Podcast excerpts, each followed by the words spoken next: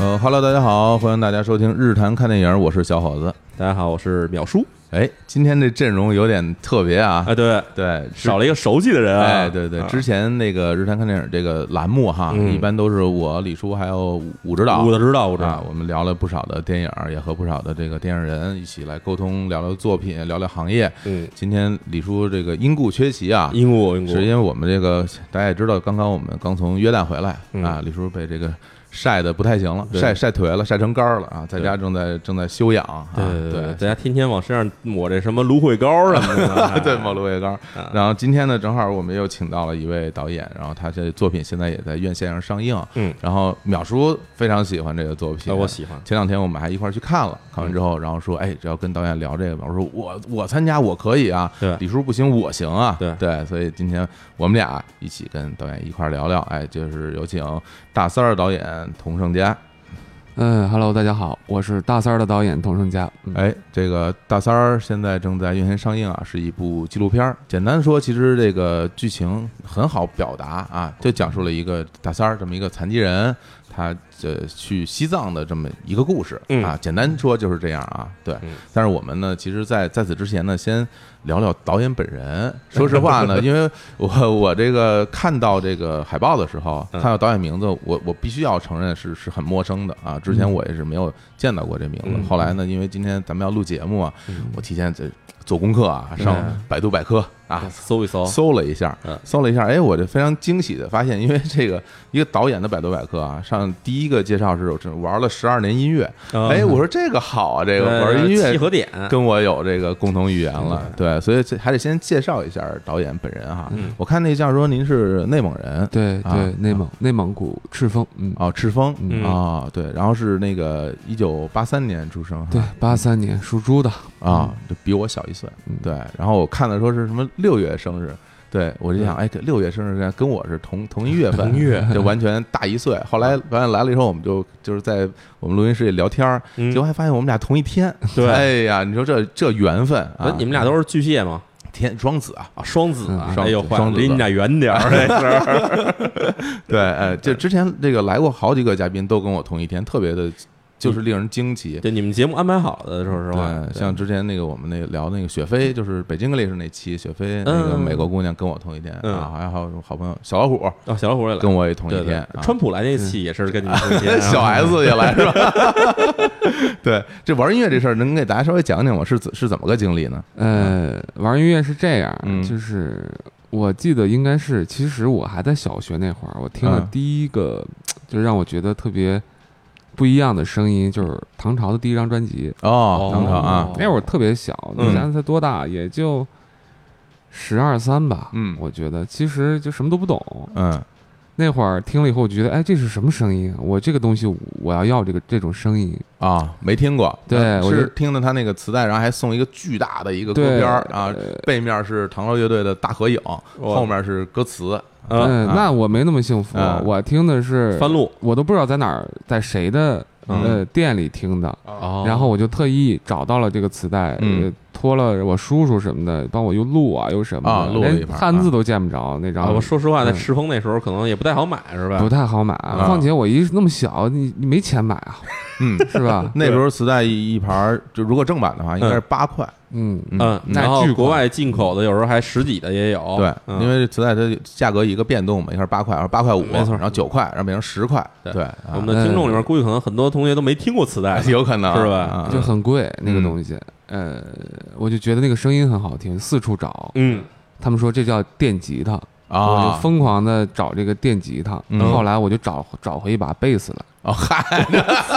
是电的吗？啊因为它长得都差不多，是电的，啊肯定是电的，还行你拿拿个什么弦贝斯回来，那他也搬不动啊，那个可厉害了。然后我就觉得不太对，嗯不太对。后来他说他们说这个不是，这叫贝斯，那我嗯就整回去吧，就就嗯就就四处找电吉他你，选择太明智了，你要嗯成一个贝斯手，我跟你说，这以后音这乐辈生子就涯完了，没有非常苦闷啊他他那个。这这个后来发现电吉他很贵，嗯我记得很贵那个时候是问随便什么杰克逊啊嗯、艾宾斯啊，就是知道的啊，嗯啊，而且很低的型号，嗯那都要卖三千左右。那你二二三十年前啊，不不，三十年前不太可能，二十多年前得有了吧？嗯，那三千多块钱，那简直了，打不死你，啊而且还不一是定吧，新的是吧？还是二手的，你看不出来。看不出来是吧嗯？嗯像杰克逊、艾宾斯呢，都是正正宗的金金属对啊，对摇滚乐，这然后完全是唐朝那范我儿。我啊弄了把吉他，绝对你没听过，嗯就是叫乐器牌电吉他， 这没这听着像个洗衣机，没有没有，反正那个挺牛逼 的，是那吗？个啊，一体琴通体，嗯红色红大红色，嗯，一个旋钮上面写着中国字儿，叫乐器牌电吉电 吉他。我这我都真是闻所未闻，是吧啊，是国产的，肯定我已是。经说僵住了，呃，我一百七买回来的，一百七呀不，是一百七，也就是民谣吉他的价儿。 那那个时候是哪一年了？那时候我得有十五岁左右吧，已经十五，那就是一九九八年了，已经。对初中、初二、初三吧。哇，嗯有那比。我入行还早，啊我这个正你经早正经玩音乐都得到高二了。到然高二后嗯，然后那个吉他拿回来以后，有弹吉他的人说：“嗯你这琴都不值一百八，也就值五十块钱。” 我操！我就当时当时你知道吗，我就找他嗯找那哥们儿，我说：“你赶紧退我，因为你想想，我凑一百八十块钱多拿，那太难了，也不是不容易是啊，是吧嗯初中的还啊，嗯那我硬生生又要回来一百一十块钱，最后是七十块钱那琴真能要回来。啊那你想，那小 城市就低头不见抬头也见，是，这这看来赤峰这地儿办有说话好办事儿，不是那个不是，首先这光有琴那哎箱子呢，琴那个音箱怎么你听弄？我说啊嗯，我哪知道那玩意儿回来还得用音箱啊？就是回来就干干弹，噔噔噔。不是不对呀、我就问他说，他这东西得有音箱，我就嗯插在那个嗯，就那个那个叫什么来着？就是那个组合音响上，啊，左音箱啊啊，小功放那个声音也不对。嗯，啊，特别后来他闷们，说他有吉他专用音箱，还有嗯效果器。呃是对对对，我就去那儿听了一下，我一听，哎，我我说这声儿是我听那声儿，我就要这声儿。嗯我一问，音箱还得他妈花钱，嗯效果器也得花钱，嗯所有就没有不要钱的地儿，买根线也花钱。是嗯我当时的那个心情就觉得有呃有一种被骗了的感觉，你知 道吗真是。嗯一个初中生啊，对，真的是嗯嗯然后就买了个音箱，没有买效果器，买不起。啊，直插是吧？呃，那叫欧蓝，啊，那音箱是嗯这自这个应该你们有自，带啊自带一些效果，应 该是蓝瑶当年北京的蓝瑶琴行做的一批音箱，叫嗯欧蓝。嗯呃，玩了一段时间，觉得其实挺差意思的。嗯要现在来说，说好听点儿，那就是极度轻度过载，玩个 blues，没准你还觉得挺好。嗯这是自带过载，不过载都不行。你知道嗯但吗是那哦但是那个时候对我来说，我不想要这个声儿啊。嗯后来就没办法，就攒钱买了一块儿效果器单块儿 DOD 的 Metal、那个 Metal Master，、哦哎呦，还买单块效果器，这高级了，这便宜。啊，那时候合成的最便宜的是五零五啊，五零五再便宜好像那时候得八百多块钱。那个 Zoom 的，嗯哦，嗯那个效果器四百多不到五百就能买到，啊，所以它是这么个比例买单块儿，嗯是单块儿可不单块儿就单独一块儿，单独就那一就那块儿一块儿，你知道吧？哎呀，这那时候五零五是一代，后来我们是我当时玩乐队最开始也五零五，后来我们升级换代了，换成五零五二代，五零，然后就一直拿着那块效果器一直演出，对啊，哎玩吉他的人都挺穷的，是 尤 是其是，年纪小，后那来那跟谁学啊？我们那儿有一个当地有个老师，五十块钱一个月。哇，真便宜，哎呀真不贵啊他不是，他是这样。嗯那时候那地儿叫音乐公社，是一堆孩子一个月交五十块钱，跟他一周学一回，啊，是这么个逻辑。大班儿，对大班儿吧，算啊是。那等于一上来就学电吉，没学过钢琴，上来就也是练啊，俩一块儿练，一块儿别练提湘琴了，湘琴是借的啊，借回来那个琴颈是断的。 哎 呀， 嗯哎呦我，我那哥们儿现拿，我那哥哥现拿那个哥俩好那个 胶嗯，粘上的，那是把古典琴啊换的弦，那得多后来高啊，摁得下去吗？那个，呃那不懂啊，那会儿我就觉得这就应该这样愣来嗯啊对，就那就就就硬练呗。嗯后来换的效果器是叫七零七，嗯，哦，我觉得挺牛逼升级了嗯至少比那帮用五零五的我觉得牛 逼。那肯定了，看他们眼神都不一样。嗯说我呢是吧？后后来你知道吗？我们有一个 弹吉的用 一嗯个叫 Zoom 幺零幺零，好像叫，就呃是它头那个嗯又高了嗯它那个有四个踏板，嗯我觉得这个挺牛逼。但是旁边有一哥们儿说句话，我差点没喷了，我现在都记着呢。嗯，他说我操，你这拿儿童块就出来了，我一听，啊 不是，就那个时候，大家后来一点儿一点的，因为我身边有用别的嗯 R P 七是嗯那个 Touch，那那个声音真是肯好，定不一 就样。在那个时候觉得声音好，还有什么对用 BOSS 的对 GT 杠三、GT 杠五，是这这那时候高富帅的，那就是就很有钱，人家那个啊哎真正真正玩那个的，都有一箱子，箱子里边一堆效果器啊，人家串着串着使，所以，所以你知道那个时候，我特别羡慕那些用什么琴，用雅马哈的、用嗯哎艾宾斯的、用哎杰克逊的，啊嗯，呃，那时候你还是那个破琴的，没有啊。后来我换那个时候换了一把也是蓝瑶出的琴，叫嗯 Killer，、就是杀手，嗯，仿那个艾宾斯嗯的、呃 GEM 系列的带个提手，你知道吧？哦啊带球像个冲锋枪一样对歪把儿的那种，说实话，那个琴啊，手感真不错。嗯哦，其实蓝瑶，我觉得琴行，嗯，做点好事儿，因为它的琴很便宜。像这种小城市，它要不然你永远感受不到那永远种买不超起超薄的纸板是什么感觉，对，你知道对吧？嗯过了很多年，都到大学了，北京了，嗯我才有了第一把所谓的正经品牌的琴，艾宾斯的四七零 RG 四七零。嗯，这把琴和五五零并称为干活神器，哎，就是就是跑场子都知道这两把琴，终于买了有点把正版钱的嗯五五零，嗯，嗯，差一点的四七零四，七零，抗噪，声音好，对，你知道吧？哎，大家可能对这些琴都不太了解啊，嗯就是这个佟导选择的这些电吉的，都是这个玩摇滚乐的啊，对吧？对，都是这金属金属范儿，金嗯属范儿都是都是用这些这些品牌的琴。你像对很多你要玩其他的，你可能就选择 Fender 啊、Gibson 啊，很嗯多人玩这些琴啊。你一看他背什么琴，就知道这人是是玩什么乐队？是哪种风格对的。对嗯对他主要要那时候也没钱啊，嗯他说那些牌子太贵了，嗯就是就就没有说三三五千的，啊没事，买买买买鲁芬， 那都伪房产的那都是啊。那后来嗯在大学组了乐队了，还是怎么着？对，嗯大学那会儿就有乐队一直嗯演出，嗯但那个时候的演出以作为干活为主。嗯你像我们在三里屯街模坊啊嗯啊，演爱尔兰、民谣一九五零，啊，都酒吧里都去过哦嗯呃对，嗯然后还有一些什么。 什么苏宁 开业，对吧？哎，可以呢，还能接着活儿呢。 那这行这啊拷贝乐队嘛，就是啊干活的乐队嘛。嗯乐队嗯嗯五个人，算上女歌六个人，啊然后厦门、汕头，哇，嗯哇，那挺就是厉害的就那时候就是就就反正一直在做这些事儿吧。是你这？那你一直就是吉他手吗？对，一直记得手啊，嗯对，那自己的乐队有没有什么原创作品、写歌什么的那种？后来，那是后来到嗯了另一个原创乐队，我也不太愿意提那乐队的名字，啊就是呃也写啊，有有有写歌，嗯那个那那个时候写歌是呃主要是主唱来创作，啊，嗯然后大家一块儿编曲，是，然后他提供想法，嗯就反正干了几年吧，干了几年。一直陪伴我的就是那把四七零啊，也主要是没钱换琴啊，嗯没钱换，确实没钱换。嗯，但后来不干乐队了，干上别的以后，把嗯琴装备全全 换了。啊，是 吗？对，就比如说现在我的琴就绝对干什么都够，你就去美国都够。哎你看，啊呀，一听听这肯定挺贵的啊对，然而不玩音乐 了，但是但是 不玩了。啊！不玩了，哎，你看我多苦啊，现在还在玩。嗯 对我，因为我们俩聊了一会儿，包括我我觉得很多时候可能我们会有一些交集，因为我们去的那些 live house 啊什么的时间点其实都差不多对啊，差不多是同重合的，你重说是合的，比如说我们的可能嗯去十十三克拉呗，或者很多地方去演嗯出，但没什么印象啊。对就像我这种大牌乐 队，就是弄不好对对后场的时候还互相蹭过烟呢，是吧嗯对？你们你们都不认识啊。主要他们那个那个那个腕儿大，你知道 吗？我们都是暖场级别就的。说呗， 开开玩笑，开玩 笑。哎，那这我就很好奇，那怎么就后来就入了这个导演这一行？因为我看那个还是得还是得说百科啊，因为毕竟嗯真的那上面就是资料很全，对我就恨不得是不是你自己写的呀？这写的嗯特别全啊，嗯，就啊有好多好多作品，就是对纪录片作品，就是怎么着就进了纪录片导演这一行的呢？他是这嗯样，就是我那会儿啊，嗯主要的经济来源除了像我刚才说的那个呃，靠一些干场子对吧，嗯做 copy，嗯呃，还做编曲，啊，编哦曲，写歌是吧嗯？给人写曲，嗯，接各种各样的编曲，但我呢，还有包括 MIDI 八代，你肯定都知道，啊知道啊在，一些论坛上，嗯啊，我就不说哪个论坛了，好，嗯，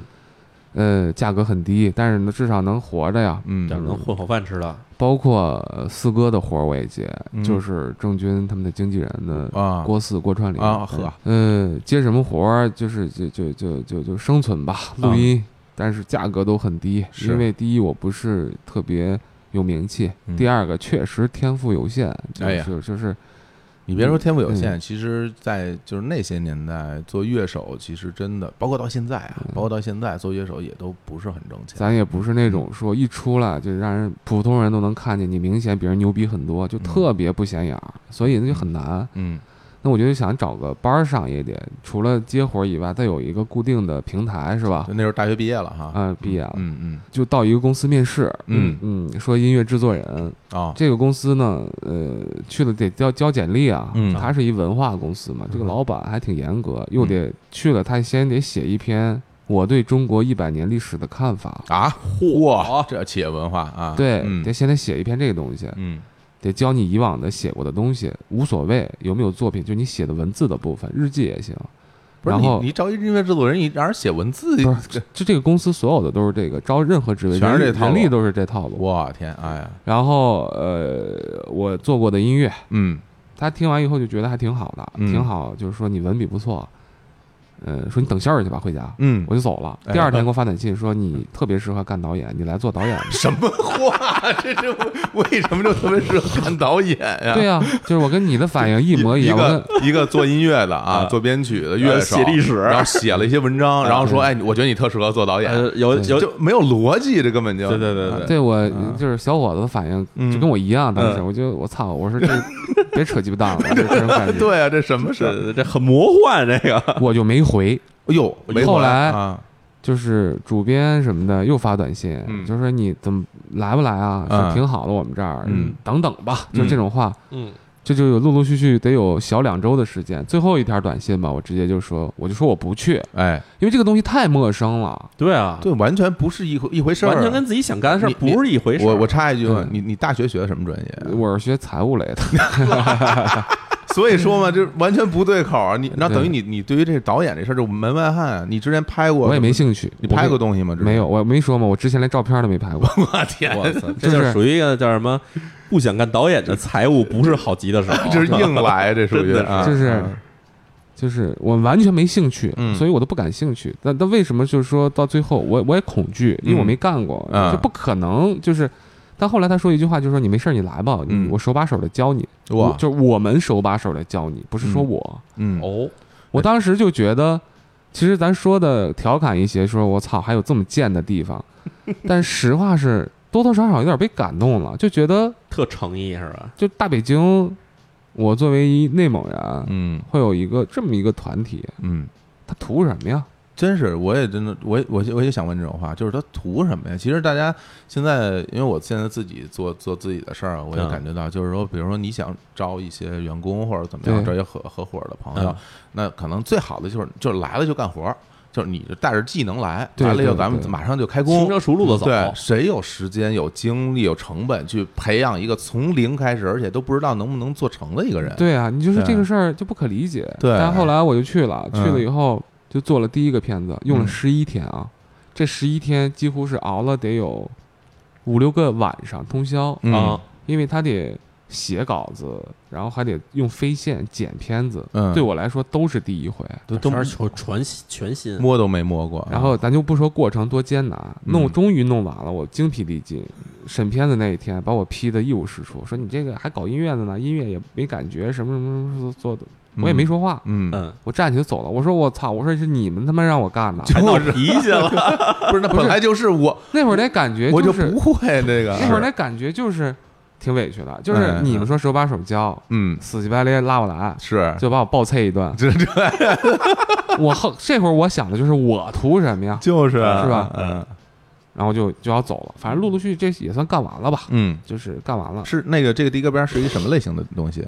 全是历史类的人物，啊？就是比如他，讲的是一个当年在兰考县嗯特别了解我们现在熟悉的一个人焦裕禄啊你都焦裕禄知道啊但啊是他是从真实的那个部分来做，啊，有那有那个就是实有点地意拍思实地拍摄的素材吗？有还是也有也有啊，只不过我那十一天我没有去实地拍摄，嗯是他们拍好回来的， 啊啊，拿回来等于是一对个素材，嗯，啊然后我基于素材写稿子，去嗯重新编排什么的，啊，这么个事儿。嗯然后我就要走，当时啊，也也是有一个青岛的哥们儿， 嗯他也刚到那公司，到俩月了，哦在阳台我俩抽烟，他说嗯你别走了，嗯我也没个可以聊天的，觉得跟你挺对脾气的，你呵试试。嗨，然后说那个时候零六年，你想想他趴在阳台上抽烟，他说。嘖弄好了这个行业，我在这儿一个月挣五六千也嗯行，那不少，零六年五不六少千可以了了，可以啊，了，可以了，是吧我我零六年一个月就挣两千多块钱，我一个对月啊吧？那个时候有吸引力了，对啊，，五六千很多了啊啊！大家可能现在觉得五六千没什么感觉啊，那时候很多钱了。然后在那儿嗯，抽烟抽烟，我就想，哎，那算了，再试一个吧，反正有人劝，什么事儿都怕有人劝，你知道吗？对做第二个的时候一点压力没有，我就嗯想我就再做一个爱谁谁，对，做完我就撤，嗯反正我会干别的，啊，嗯我就做，做完三天我就做完了，嗯做完我就走了，我都没跟主编打招呼，就把东西扔那儿，人就对对人就撤了啊，就是就就能给你们了，啊，嗯啊呃，呃好坏我也不管了。哎，是这嗯给我打这电话，给我打电话说这片子过了，播了，特别好。哎呀，这算歪打正着吗？当时我的反应你知道啥？我说这比我编曲省事儿多了。哎，这个这个的确比编剧省事儿多了，从表达上来讲哈，嗯我就觉得我用音乐说一个事儿只能说到六分，嗯嗯哼，对，没错。但是我用影像来说，我能说到一百分。啊啊，就是你知道我知道就六分儿是吗？就 就就就就你知道我那种感受吗？啊是有就是有了倾诉的这渠道了的感觉，我都是在表达。其实我爱音乐也是，我喜欢嗯现场跟人交流的感觉，嗯让他们能懂我。嗯，或者我做出一首歌来，嗯希望别人能懂我，嗯知道我在说什么，嗯知道我的价值观是什么。嗯没错。但我总能做到六分儿，但是我用影像我能做到十分儿，就嗯很准。啊，比如说我做个音乐，我特简单，我写一首曲子，嗯这是咪这个音，嗯我前一天晚上觉得特别好，嗯第二天早上一起来我就觉得特别屎。 嗯但是我做影像的故事，我这一个镜头放那儿，今天我觉得特别合适，嗯五年以后我依然会觉得它特别合适。哎，那算找准路子了，就找到一种自己适合自己的表达方式了。啊合适就是合适，对对我只是觉得合适而已。说有道嗯理，说有道理。所以呃，就这么着干上这个行业了。嗯原来如此哎呦，还有一个原因就是我做音乐做的也不是特别开心，哎因为大量的 copy 演出，嗯你比如说在台上那一刻那个东西，就我像个工具一样。哎啊，你感知觉道不到吧自己的存在。你比如说到一一些场合演出，夜总会或者说大的酒吧，嗯一些演艺吧演的时候，他就要必须你得演小薇那首歌，嗯哇，呃，就黄是黄品源，就是对哪。怕自己不喜欢，人家点了，你就必须得演。那可能我必须要弹太委屈，啊我就觉得就是可能我个人就是不愿意弹这个东西，越对越弹你知越道吗委屈，跟你说这个嗯就是是啊，就是我不喜欢那个没完没了的五百，对吧？嗯挪威的森林，嗯，就是小薇嗯是吧？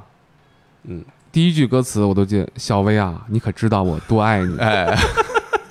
我就这么说嗯呃，我首先上来，我不管你音乐性怎么样，对于爱情，这就不是我的表达方式。啊，嗯嗯，我看待世界的方式，我跟你是反着的。嗯，嗯你我我我一年里我得弹一百遍这首歌，你想想，这个东西对我来说这种精神上或者灵魂上的抵抗，这是一种折磨，我告诉折你啊磨折磨就是我觉得意思不大。啊，有道理。然后这里有很多逗逼的事儿，就是嗯我们一个大编制乐队，嗯每一次，你比如说贝斯手他是队长，上台演出我们唱什么歌，他就要求我们跟 CD 原版，是我们是大编制乐队没毛病。嗯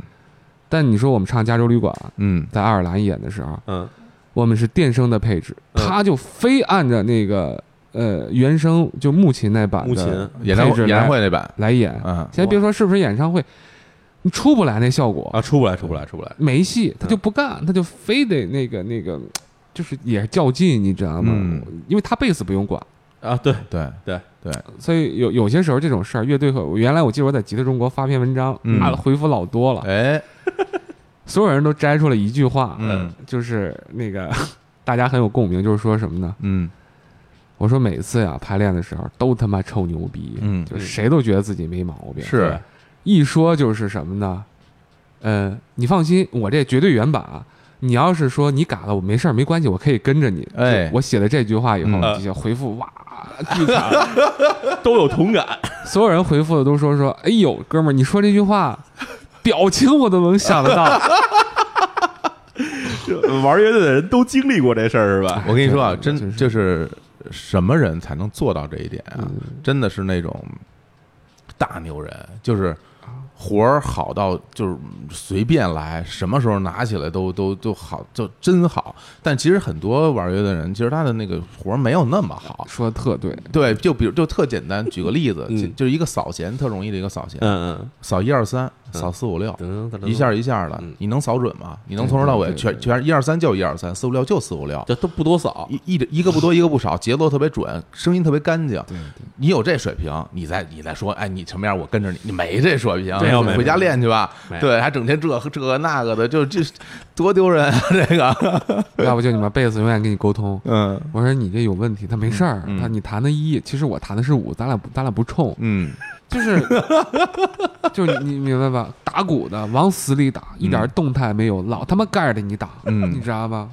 我跟你说，就我该不该你出来，你他妈都冒出来。所以一说乐队，就嗯全是这些事儿，你知道有人吗？说现在我 播这段儿，我看着童导的表情，我就他妈特别逗。所以你知道，回到那个时代，就嗯那种，就是就是就就他他就是这样，你知道，就是一个一个搞音乐的人，你知道吗？所以那时候我是不开心的。对嗯对，对其实我大部分时间在干音乐的时候没有表达，嗯，啊，你知道哪儿的哪儿有表达呀，能理都解了，就就是都在忙着吃饭呢。行，稍微给大家介绍一下，介大绍家知道这团是从哪儿 来啊，对这从而来为怎么入的这行嗯。咱们先听首歌好啊，嘞咱们稍微休息一下。那个，我觉得作为音乐人啊，嗯你来推荐一首给大家分享一下呃啊。，那肯定我推荐《Every Breath You Take》。哇 a i r b r e a t h 这个是斯丁的名曲啊斯汀，嗯对啊，这是一名老歌手了啊，对，原来这个警察乐队的对主对唱，对嗯后来自己也单飞，然后有自己的作品。行，那我们先听这首歌，回来之后我们继续聊。好嘞。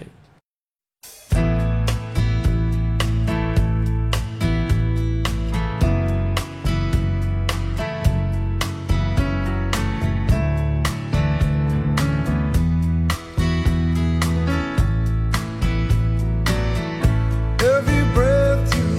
take and every move you make,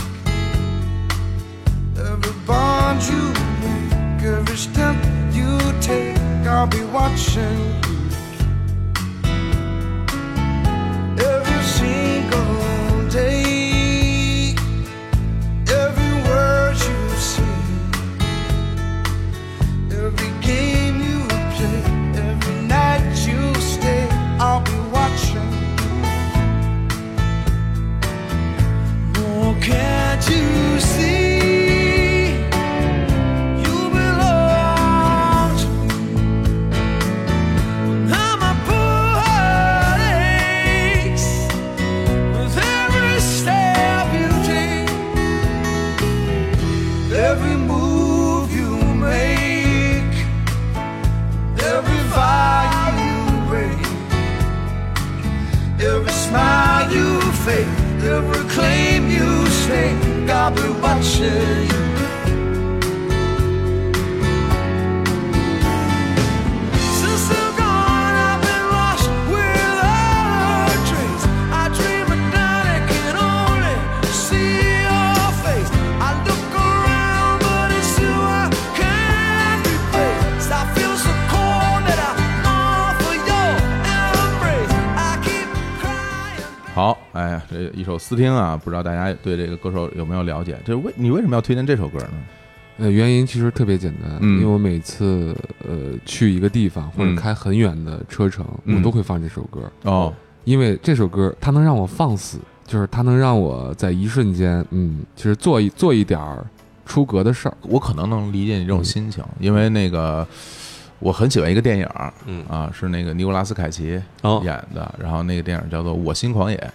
就是那个电影，就是每次我看的时候，我都会有一种痛快的那种爽快感，因为他在里边儿就是看到那些自己讨厌的、不喜欢的人，然后有一幕特别的印象特别深，他把一个人脑袋在地上梆梆梆梆砸，就知道砸的鲜血横流，然后他喜欢他喜欢一个女孩儿，然后就去追求她，开着车在美国的沙漠宫里边儿那么开，就感觉就是一完全一种就是摆脱了所有的束缚，呃对然后对就就是要爽一下的那那那种感觉，啊对我大概跟这首歌给你带来感觉一样啊，差不多对对，嗯要的是这么一个劲头我儿，跟我就跟你们录节目哈，嗯我才发现大家都有点问题哈。嗯李叔呢是一边缘人格障碍，嗯。你呢是他妈一反社会人格，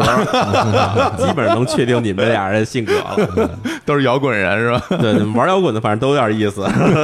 好嘞，我们说回这片儿啊，先说这片儿这大三儿这电影儿，然后呃，这个这个纪录片儿呢，其实我们那天也看了，看了以后，其实我有有不少的这种嗯疑问吧，因为咱咱们最后关于剧情哈，包括一些细节部分，我们放在最后再再聊。好我们先聊聊这个电影的这个从从从哪儿来哈，嗯就是你为什么要拍这样一个纪录片儿呢？这是怎么一个起因呢？呃，是这样的，嗯就是嗯，这个人物啊，嗯跟我是一个邻居，我俩到今天为止认识了大概有三十年左右吧。他是四十多岁是吧？对，呃，我俩前后院儿，他嗯是扮演什么角色？从小啊，我嗯相信大家身边都有，嗯就是他跟七零后、八零后、九零后的孩子都关系特别好，那一个院儿，嗯因为我们是一个大院儿里住着，嗯前后院儿吧，嗯算是。然后呢，呃，你这个院儿和院儿之间，自然就小朋友有时候就就有有点有点冲突啊什么的，说对这弹玻璃球我输了，啊，你那个你们那个院儿是一个公司工厂或者公木司材公司哦公司院儿啊哦家属院儿，公司家属但那个院院儿儿里住的全是像我爷爷他们那种当兵回来的啊啊，就是退伍的军人什么的。嗯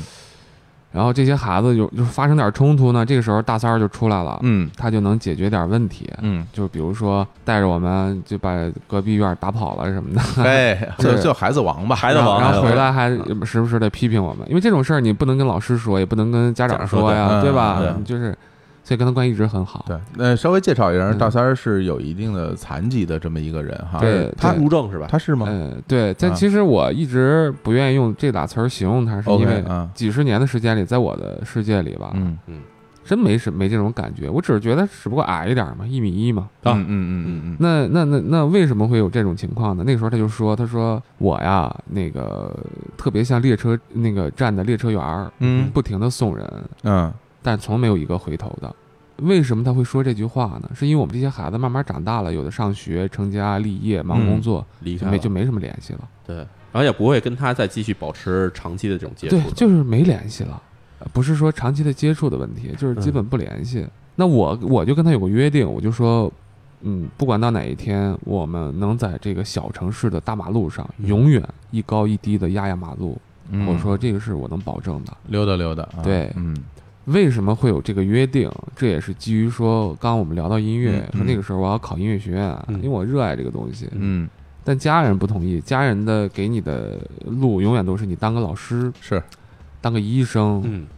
就是有个进个有进个体制，有个正经。职业，稳对定的他稳们定的他们工作嗯没毛病。嗯对你我跟他说我后半生要弹吉他，那腿不给你砸折了，那肯对定吧？的，嗯我就在家搬出来了。搬出来以后呢，我就住在谁呢？住在阿皮他们家里，就是我们电影主人公。皮哥，皮对哥，那是我一啊特别好的大哥也，他也大一些是吧？他他跟大三儿是一辈人啊嗯然后呢，我去考试，我得需要一笔费用啊嗯。二十年前需要多少钱呢？去天津活将近一个月的时间，需要嗯两千块钱，哇，连报名费带住，那我哪儿有啊？对。然后我就蹬上自行车，你们可以想一下，想象一下那画面：我蹬上自行车，带着大三儿，嗯他把他拉到他的朋友的店面那儿，嗯因为有一条街嘛，有卖轮胎的、开副食的、卖什么冷饮的，嗯，他就这个店里借二百，那个店里借五百，这个店里凑三百。就哇，所以大三儿面儿还挺宽的，二十年前啊，哇，他天借给一个孩子两千块钱，一个并无偿还能力的，可以呀，大三儿这人，所以说嗯，在我的世界里，他特爷们儿，就是嗯我觉得我们中国人形容一个人爷们儿，绝对不是因为说他体格什么样，啊绝对而不是而是因为他做过什么样的行为。对，让你觉得特别仗义。对，说这人挺爷们儿的，嗯对吗？嗯所以他是这么一个人。嗯当有人跟我说说，哎，他会不会呃被歧视啊？当然，这个世界的滤镜没办法嗯，他对就是那么高，会有对异样的眼光肯。定嗯但如果说我我说一个实际情况，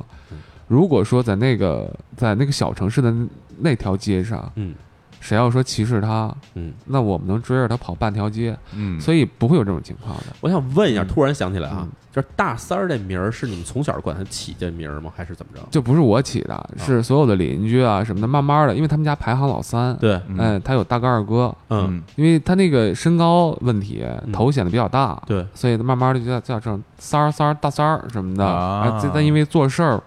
做的都挺仗义什么的，挺有面儿，就大三儿嘛，就是哎有三哥什么的。哎所以这是一个嗯就是真实人物，大家都都这么称呼他。呃，对啊，就是我首先这部电影可以跟大家说是一个非虚构作品。嗯非虚构是什么概念？就所有东西都是事实，都是，真的，嗯，都是真的。嗯。哎，那你是从什么时候有这个念头，说我想给他拍一纪录片？然后你像有一年啊，嗯我回家我就出来一干十几年，嗯虽然说我们有那个约定，嗯但是我出来十几年了以后，虽然每年回家也跟他联系，就嗯哎三叔带两条烟什么的嗯，但是我俩坐一块儿聊天，一瓶啤酒喝不完，啊所有的天儿都聊完了，聊不下你去是吧你？们明白我那种感受吗？明白就是一明白个圈子的慢慢的被动式的被嗯梳理掉嗯，就没话说了，有点然后他就问，他就说那个，哎，你那个职业在北京要是有一天消失了，你怎么生怎么生活呀？什么职业呢？就是我做导演嗯拍做导演嘛啊啊啊啊！就是。就那你说你怎么跟他解释这个事儿呢？就比如说有人突然问你说嗯你的职业消失了，你怎么生活呢？嗯我哦操，，是哈，啊、就是你你没法解释，你你我这这职业消失不了，我这嗯啊怎么怎么怎么地，是那吧你？那你怎么说的？我你没说呀，什么都没说，这就特别像你的父母天天问你嗯嗯嗯，工作怎么样，你就嗯你就我懒得解释，我给你解释啥你又不懂，就是没有耐心没，有耐心，没有嗯跟那个耐心圈子没有耐心了已经。嗯就但这个问题的确戳到我了。嗯我开车回北京的那个途中，我一直在想，我说我他妈怎么混成这样了？就是父母也没什么话，父母嗯一问就是嗯挺好的，俩字儿仨字儿的回答，嗯回家就玩手机，跟同学就是六点到八点，八点到十点，十点到十二点，各种局，是感觉好像挺忙，其实跟谁都没走心。是嗯嗯就只是让自己显得忙起来呃，就是我就觉得这种日子就没意思。不对劲啊，呃，对，我觉得人不能是这样。嗯那我就想，那是啊，那我这十年干嘛了呢？我这十年在干什么呀？嗯我在采访了一些最棒的艺术家、嗯哼最棒的军事家、最棒的历史人物，嗯，那些有退伍的老兵，有国徽的设计者，嗯有一幅画上亿的呃画家，嗯有大音乐家。这都是这段时间你拍的纪录片的素材，对呀、啊就这十年里，我嗯我我我我我做过的人物对，，大家有兴趣可以去看一下啊嗯，他那个百科里都有。啊然我后们我一直在忙着为他们感动，嗯哼忙着把他们的故事分享给这个世界。嗯，但我就想，哎，那家里的人，就是这个圈子曾经温暖我的这个地方，嗯这些人嗯，我在慢慢的忘记他们。那如果说在未来我把他们忘记的话，我就不会再为任何人感动。所以我就说，那那那那那我一定要这回把这个镜头对准这个身边的普通小老百姓，嗯对准我温暖我的那些人。嗯但是呃，当时我在一个公司，就是说我们第一节聊那个公司做了九年，嗯公司不允许我拍这种东西，因为哦我要创造价值的，而不是这不是不就是公司是不会承担你这个这个东西就的。商业上的回报嘛。所以一直到了一五年，我离职了，因为嗯种种原因离职，嗯嗯我就有时间了。那段时间找工作呢也找不着，嗯因为在一个地儿干九年以后，你就干傻了，嗯你是没有找工作的能力的。嗯这是我说的是真的，而且你第一个那工作能找着也是奇奇怪怪的就是啊，就是那个时候是不具备那个能力的，是但是确实干了很多年，也有点积雪。嗯就是我那我说我自己拍片子吧，嗯，我就启动了这个项目，嗯那启怎么动了我就我就开始我就跟大三儿说，我说，呃，喂，我回是回不去了。嗯你说再回到小时候，咱一块儿删片子、打游戏什么的，是不可能了。嗯但是我说我有选择，是把你拉进我现在的世界里。嗯，让你看看我是干什么的，省得你老琢磨我会消失，是吧？因为像他这种经历，其实我们还挺有点像，嗯因为我小时候也是在这个公司的这个大院里长大的，我们家也有这样的街坊，然后就是很巧，就是我呃我们家住我们我们那个院儿的最里头，嗯然后我们那个我们是一排一排的房子，那一排房子紧这头儿就是呃也是一家人，然后他们家有好好几个孩子，然后他们家那老四其实是大我一辈儿的，嗯嗯我叫四叔，嗯然后就老跟他一起玩儿，小时候，但是他呢就爱养鱼，嗯就是天天在家养养各种各样的鱼，我就去他们家玩儿，他给我讲，哎，这种鱼这种鱼都是什么鱼，当时会觉得特别牛啊，因为啊他懂得也多，嗯人也高，因为他大人了嘛，对这我还小孩儿呢，嗯我跟他也差差十几岁，然后后来我们家那院儿就拆了，拆了之后就搬到现在住的那个新的小区，呃，搬了楼房。搬楼房以后有一个特别大的问题，就是我们就很少能见着了，因为首先我也不在父母家住了，嗯对我可能呃一个星期、两个星期回家一趟，嗯但是你回家的时候，大家都在自己的家里，你不会再穿过他们家门口走到你们家门口，你就见不着这人了嗯。有一天，大概去年、前年，我忘忘了，可能是去年，我回家，我看见他了，我就有点认不出来了，因为他头发都白了。嗯然后头发挺白的，然后人还稍微有点驼背了，嗯然后但是我一看他，哎，这不是四叔吗？然后我就跟他聊了两句，真的就聊了两句，聊不下去了，就不知道该说什么好，啊嗯嗯，对，就感觉其实大家的生活已经已经割裂了，已嗯经已经不是原来的那个时候天天在一块儿玩儿，然后那么亲密的那么那种关系，在他们家吃，在他们家睡觉，嗯，就不是那种关系了。但是心里是感觉会有一些，就是失去了什么？就觉得有点难过，但就是他但对，在在这啊个时代，他他没有办法。对，所以当跟他说做送了个纪录片儿，我对说他接受吗？我我我嗯我觉得就像这种发小的关系，你跟他说，哎，咱俩一起，我我拍拍你，人家会同意吗？他是这样对啊，的，我觉得这么理解就就可能会容易一些。嗯你比如说，当年小时候我们一块儿说他在那嗯儿上网聊天的时候，我们说，哎，咱一块儿打帝国时代吧。哎，帝国时代好，他没玩过，嗯嗯那他玩儿挺好玩的。嗯，你这么理解就就就 OK 了。就当个游戏。我是吧现在就是什么呢？长大了，有嗯能力了，只不过原来打刷夜可能五块钱、嗯十块钱，嗯，现在拍个片需要二十万，嗯，对吧？那就是玩的东西不一样，升级了，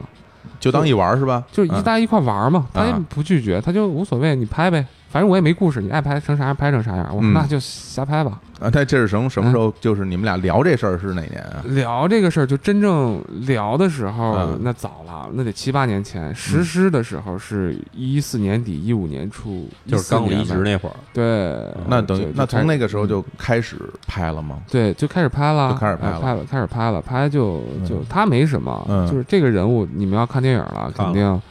就是他活得清楚，想得明白，嗯因为老天爷给他了一个这样的身高，嗯那势必把一些东东西啊，把一些我们人本来有的东西给他封印在这个身体里，是比如说嗯十八岁那会儿的单纯，嗯因为他没有机会被这个社会的世俗碾压碾压的更多。嗯，对我倒不是说一点儿没有，哎嗯但一定是相对我们来说会少一些。嗯这是第一个。第二个呢，嗯，他的命运的经历的部分，嗯其实是是挺他妈坎坷的。嗯所以，呃，他是一个活得很清楚、很明白的人。嗯所以这里有很多呃，我们想不到他能想到的事儿，你知道吧？就他是一个经历了痛苦，要远远超出我们的人，所以他对于幸福的感知就一定比我们敏感。嗯，这是没这是没有办法的事儿。你们这拍摄团队有几个人啊？拍摄团队那可分时候，啊就是不去西藏那会儿，我们拍摄团队也就仨人儿。对，啊就是是一种什么工作状态？其实我挺好奇嗯的。就是比如说，你要说从呃一五年什么的就开始拍哈，嗯那平时是怎么怎么个状态？你一直就住住回原来的家里，然后每天就跟着他，呃，还是说呃你们不是会约个时候或者怎就么是样啊？是这样，啊，嗯这种拍摄呢，就是就是我自己的片子嘛，嗯我就特别自由，嗯就是我常年在北京还是呃嗯然后我有我自己的工作室，嗯有我自己的团队，我的执行制片人刘琦，嗯我的摄影师张岭、张弛，嗯对吧？嗯还有一冰他们。但是我每次去的基本三个人左右，为什么呢？节约成本，嗯，我得算、我得算账先。是是是是是是，一个纪录片，第一呢，我有自己的机房，嗯呃，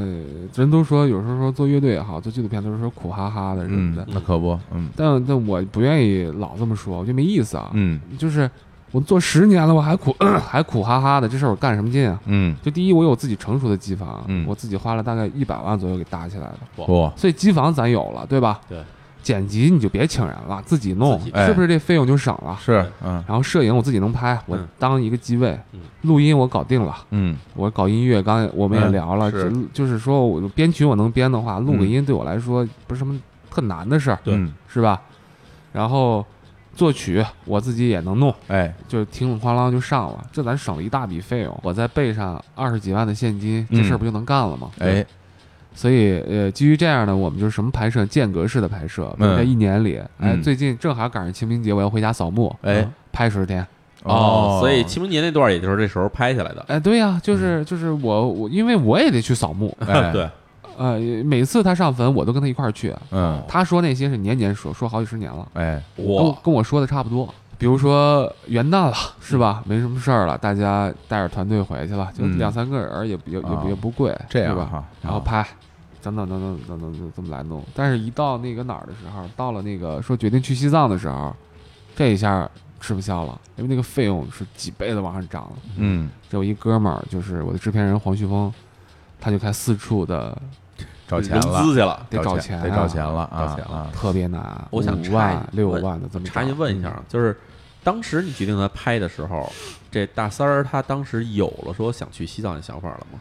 没有，我没当有时拍的时候嗯就是就是拍了，你知道吗嗯？我拍片子有一个好处，你知道吗？是什么呢？我回家频繁了，嗯父母见着我多了，嗯，然后那个跟他聊天多了，家里朋友见着我多了。皮哥什么的，对嗯，这有好处，但也有不好的地方。我我因为我突然十几年，突然今年开始频繁的回家，嗯啊我妈和我爸可能傻了，有点有点担心你了是吧？对，是 那边混不下去了，我是 啊是不是不行了？对 你没跟他们说你其实回来是拍大三儿吗？说了说了，啊他们也不得不不信信，哎对，就是反正就是嗨，拍他干 嘛？ 对，周围是也也也也是这样。嗯那个时候拍就是，嗯我是觉得这种普通老百姓的生命挺有光芒的，就拍着拍着，嗯每天到点儿上班儿，呃，扫地、嗯，搞卫生，对，回来一进彩票站，啪来张彩票，嗯他认为哎，没准中五百 万呢，一拐弯儿买两盒红塔山，上楼跟老父亲吃个饭，嗯，看会儿手机，玩会儿游戏，睡觉，第二天还这么干，特别生活，然后自己心里盘算着，哎，我攒攒一年，攒够钱，我出去玩一趟。嗯，这个过程里呢，我不给父亲添麻烦，担心着；我不给朋友添麻烦，顾忌着。我我就觉得就是他决定去西藏这事儿，那对于你的拍摄来说是不是个意外啊？拍每个人都有这类似的情况，是是就是你是拍着拍着，你不知道发生什么。他开始跟我说呀，就是拍了大概有半年左右，我们嗯仨不有个群吗？是阿迪我俩有个游戏群，嗯说那个呃，咱出去溜达一圈儿去。啊我说你去哪儿呢？我俩就问说，他说远点儿走。嗯我说远点儿去哪儿呢？我说去看看海，啊，或者去去丽江什么的。嗯，你想在内蒙生活，那是不是海和什么丽江这些地方非常远三亚啊，是不是有点感觉是吧？是嗯是，谁会去看草啊？ 哪儿他妈不是草啊？ 然后然后他就说说那个你啥时候回来啊？回来有时间咱坐一块儿聊聊，嗯就是稍微正式了一点儿。我说是那就清明吧，嗯，嗯就有有了你们看到了烧烤店那场戏。就是那个抽着雪茄聊这哎个对咱对去哪儿的因为那那场啊，场戏就是烧烤店啊，嗯那个烧烤店每一次我们回来都去那儿吃，嗯就吃十几年二十年了。撸串儿的地儿啊对是然后就一直聊说去哪儿去哪儿去哪儿，他憋着憋着憋着，我说你就说你要去哪儿，嗯憋半天，你们不也看了吗造？一大的，啊嗯 对，要非要说去西藏，嗯他说出来我也没意外，我就觉得，因为你说实话的，今天这时代去趟西藏费嗯劲吗？就是咱们见到去西藏的人其实也不少了，可能对，就是是他都不是一个说奇怪不的叫事事儿儿了。不叫事儿啊，嗯但阿皮就不太同意的原因，就是因为第一个呢，他去过很多次，我是没去过，嗯他去过，他觉得那边挺遭罪的，这第一个。第二个呢，他身体条件在哪儿呢？是第三个，来回一万五千公里的路程，这个路上这个路上的危险系数怎很么弄大。法儿对吧？对，你你说你不刮别人，能保证别人不刮你吗？是这全是大车，是对所以而且这么多带着八零后，那一旦出问题，一个家庭就没了，哎啊，说的那种那种伤痛是都是是独吧生嘛，咱们也是。对嗯吧？对这种可是我当时想问啊，就是在饭馆里那场戏，当时我看完以后跟这个小伙老师我们俩聊了，嗯就是我们俩当时想说这小就是这场戏是嗯现场拍，就是那样的呃对呀、哦。就是现场就那样，我因为当时我们觉得啊，就是。因为那个镜头里基本的嗯语言上，基本就是皮哥在里面坐着，嗯嗯然后三儿在外面坐着，嗯嗯，这俩人之间就你能感觉到是一直有一层纸没捅开，嗯这俩人一直不愿意把这事儿给说明白呃了。，对，然后这三儿就一直在就是说叫哎墨迹嗯哎，我怎么 不能去？我怎么着是不是就能去了？然后这皮哥就一点儿都不带松口嗯对的。对哦啊对，就完全不松口。但是我觉得这戏其实特别的有意思，是什么？它虽然是很生活的化演，嗯但是感你感觉这戏剧冲突其实就是在这俩人这个俩人对话之中。对所以当时我们想说，这这戏是不是后来补的呀？这嗯这也对太有意思了，这段对儿。，他是这样，嗯就是他们呀都非演员，你嗯知道吗？嗯，就是其实，在非虚构的拍摄里，他补不了。啊没法补是吧？就是你，大家可以尝试一下，比如说我们有时候拍照，说嗯喷儿，现在给咱仨拍一张，能拍？嗯你们仨站那儿来笑一个，马上仨人就愣了，呃，僵嗯了，就是这这怎么弄呢？是吧？是啊来给给我们仨拍一个，来来来， 拍就是拍张照拍张照，呃嗯就是就是就就是那种感受。嗯所以呃呃，你说那个很对，就是皮哥是为什么会那样的嗯？皮哥后来跟我解释了嗯，他说，我就就是如果能换地方就换个地方，啊我我也想看看他是不是铁了心要去。嗯他说那地儿没什么好的，你说你去干嘛去？危险系数又高，你知道吧？嗯然后这是第一个，第二个呢？他说，呃，如果说我一定要把所有情况都告诉他，如果他还铁了心要去，那没办法，就只能陪老朋友去一趟了。嗯，嗯皮哥是自出于这种考虑，皮哥也哎挺哎仗义的。当当你在拍摄的时候，因为一开始你跟那个大三儿说哈，咱们拍拍拍你，然后这个难免里边会有他生活中所接触到其他的这这些人。嗯那其他人在面对你的摄像机的时候，嗯他们他们接受吗？他们说你别拍我，别拍，因为因为普通人其实是这样，对对比如你走在大街上，你看啊，比如现在有一采访，有一人在拍摄，嗯普通人的反应都是躲开。就对你你别拍我啊，就嗯对不想被别人就自己拍不，自然了。对对对然他是这后样对对，我你明白你的因为意思而且你的这个嗯就是这那些人在就是这样你的嗯你是怎么跟他们沟通的？你比如说，嗯我我我今天又拍你俩吧，哎我说我今天跟着这个我们这个跟淼叔就是啊跟淼叔啊是吧？我说我跟你一天，嗯，你同意吗？啊，我同意。那嗯好，我就会跟淼叔说，那咱说好了，淼叔，啊，那个我要跟你回家，嗯家里人同意吗？嗯我要跟你去单位，嗯说这小伙子同意吗？嗯，然后我要跟你去你熟悉的环境，你亲戚朋友同意吗？嗯，那好，咱今天定这事儿，明天拍哈。嗯今天你回去，你得得问跟问哎人说，挨个问一下。啊对你必须得得跟人说，这是我们的要求。嗯是若呃我我我都拍，嗯，那比如说咱现在去了，不能问了，公交车啊，啪嗯上去了以后，一走一过，我们是我们是多大了，心里特有逼数，嗯就是一、一上去看人家就往躲着呢，我镜头绝对不会对准你，哎啊，为什么呢嗯？就是咱也不能讨人厌，这是是对第一个，第二个呢，就人家明确有这个表示了，一看眼神儿就知道了，嗯得嗯能嗯有察言观色吧，是对吧？是。那还有一种啊呢，就上来我没拍他，就是比如说啊，你过来就主动说你不要拍我什么什嗯么，我就没嗯跟他解释。嗯啊，我说是这样，先生根本就没拍您，嗯，您想让我拍你得花钱请我。这说的好，这摇滚歌手今儿又 来这了。说的好，啊不是，我说的是实 话，因为嗯我们现在委托我们制作就是挺贵的，嗯就是他是他就是实话嘛， 嗯我就跟你不不认不识的，为什么呢？嗯所以第一个，我们本着不招人讨厌；第二个，这个东西一定是你情我愿的事儿，嗯啊，否则片子出不来。 ，OK 说 OK，实话嗯那我懂了，我觉得这这也可能有很多的这个，因为观众嘛，也替观众问问，包括我自己，对对，因为我对于这个纪录片的拍摄，就是嗯包括这种真实题材拍摄嗯，呃，说实话，真是不太了解它整个的拍摄的对过程和就一没些接触过这种东西，嗯因为对我们看的东西都是演员演出来的对，嘛，大所部以分。所以也也是。然后为什么你觉得它他？自然？嗯我再跟大家分享一下， 嗯我前前一个星期左右的素材基本不能用，嗯，哦，为什么呢？我们叫陪伴式的拍摄，嗯就是从你早上睁眼我们就跟着你，嗯哎，一直到你晚上睡觉都是跟着你，每嗯天就是在拍摄阶段基本都是这样操作的模式。嗯刚开始拍呢，所有的呃非就是没有经过专业训练的人，普通人被拍摄都会有一个反应，就是拍着拍着就，哎，你你喝点水，辛苦了，歇一会儿，这紧张，这是因为紧张，这也个不是紧张，就是人，就大家都是善良的。你看谁在那站一个小时，你都会，你喝点水吧，累了。就是他还是在，就是他尽管是给人表现出生活的一面，但他还是没法去忽视你的摄影机的存在。，对，嗯你看第二天也是，要不到中午你拍我们拍人吃饭哈，嗯说就你俩吃饭，嗯今天、说我在这儿拍，嗯，拍着拍着拍着到吃饭的点儿了，到饭桌上以后你会发现桌子上有三副碗 筷，有一副是给我的，是这这样，这人人之常情。对对对，对他觉得不知道怎么对待你。啊但对于我们来说，这就没法拍了，对就就他观众就不知道这为什么有三副碗筷。对嗯，，而且是这样，就是我自己理解啊，就是每一个人面对镜头的时候，其实都想把自己更好的一面展对，示反给正好看一点嘛，展展示至少给别人。对，那你就会有这种镜头感，那可能就跟你的日常生活的言谈举止各方面都不一样了。所以，对，就是就是在人之常情的里边，嗯就这种，尤其老人，哎，小伙子歇一会儿，这都是真心的，啊就是。是，所以第一个礼拜大家都在干这种事儿，嗯嗯，到那那是不五六天过后以后就好，就真习不惯会了就不会有人问你了，嗯因为你啊这这七八天五六天一直在解释，没事儿不用管我，嗯你就把我当空气，不没事儿的，一直在说，但到第六天就就就真的就没人问你了，对，那啊我这该干嘛干但是嘛啊，嗯也不能用，因因为有看摄影师，嗯那有的摄影师从这个时候开始就开始心里就，因为他已经很劳累了一周了，嗯嗯当他拍了一天，真没人真没有人问他是不是累，是不是渴，是不是饿的时候，他嗯心里会有 情绪，这回轮到你们闹了。呃就是就是就我我干一天了，没人问我是不是喝水，你知道嗯吗？所以。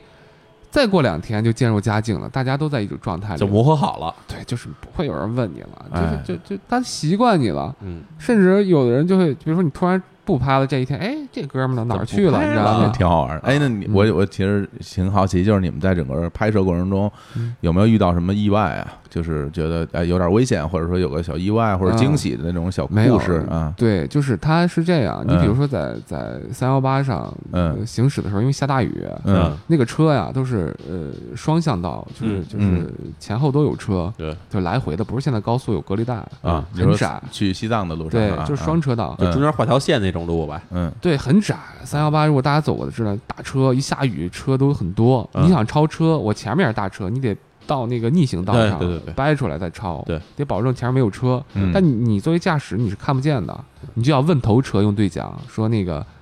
能不能超车，所以他给你的指令就很重要。他过去以后，是，他看到说可以超，你掰出来超车就行了，嗯等于你的眼睛就是他，嗯，就是那部对讲机。是，所以当我问他的时候，我说可不可以超车，他说超，我一点着油就出来了，你必须要加着油嗯对快。对对对，必须一快超出来下着大雨，对面就一辆车就直直奔我奔我就过。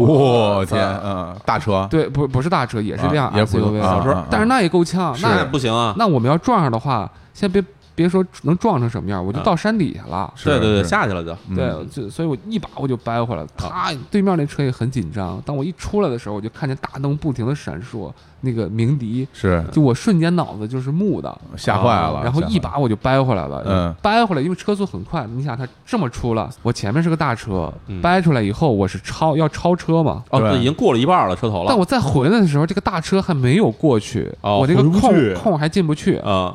所以我我就是还得踩着刹车，嗯特别寸，你知道吗？你嗯得点，嗯然后我是反正我是进了那个空了，进嗯那个空以后，我一脚刹车就停在那儿了，站住了。大车后面都有那个棱棱角角的部分，啊你知道吧？对对对嗯，我那个前挡风基本挨上了。我哇操！所以当时我的摄影师，我的呃，包括大三儿都在车里，大家都是一声不吱，一身冷汗，一身冷汗，啊啊吓嗯坏了脑子吓也坏了空的，这个吓坏了，对吓坏了啊！对，是那的后期这片子你剪了多长时间？讲仨月吧，仨月嗯，啊，五百个个小时的速度。但当然拍了素材是五百个小时，对，五百左右，五百个小时呈现出来的，话，最后这片子多少分钟？一百零六分钟。哦，那嗯其实剪掉部分真是相当的多。在在你嗯当时开拍的时候，你你是想着说就奔着上上院线的目的来做吗？还呃，是对，上不上院线咱放一边儿先不说哈，嗯就是我一定要做一部电影，嗯就是我不觉得进了电影院放的就是电影，我也嗯不觉得我上不进电影院我这就不是电影。啊，行，那我觉得这聊的这个整个拍摄后后边的这个背后的故事，嗯，呃，大家也对这整个拍摄过程有一定的了解了啊。咱们再休息一会儿，然后休息一下。啊，放首歌，然后回来呢，我们再聊下一个部分。就是下一部分，现在给大家做个提示啊啊，我们可能会聊一些关于影片中的一些细节对啊，嗯会有一些可能剧透嗯可能会有一些剧透啊。如果您对这个剧透比较敏感，嗯您可以看完片儿嗯，再来听后边这个第三个部分啊。这个现在院线上还有，希望大家能去看一看。我来放首歌，这首歌叫做《Wide World》啊。嗯对，我们先听歌，回来我们再来说说这首歌啊。好，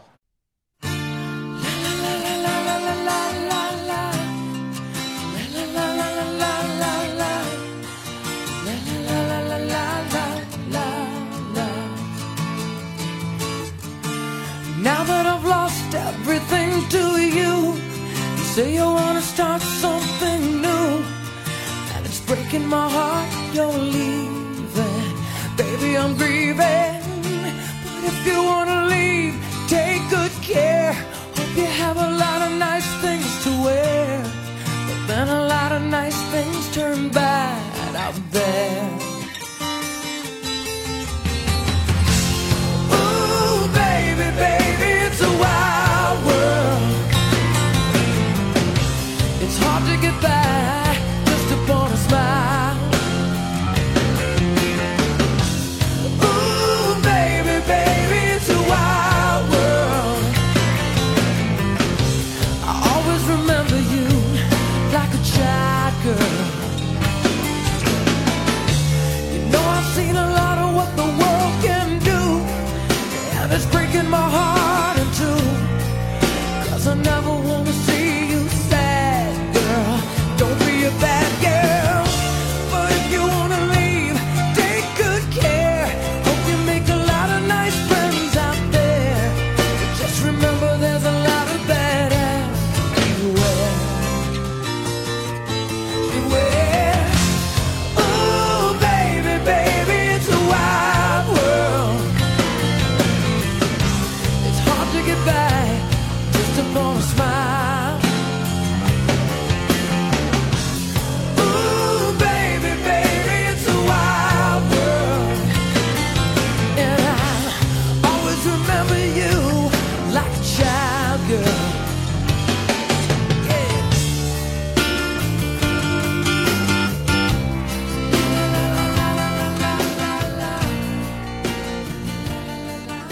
好，呃，我们听完歌回来，刚才放这首歌叫做《Wide World》，是我特呃别喜欢的一首歌。为什么要放这首歌呢？因为这首歌的这个演唱者啊，这个乐队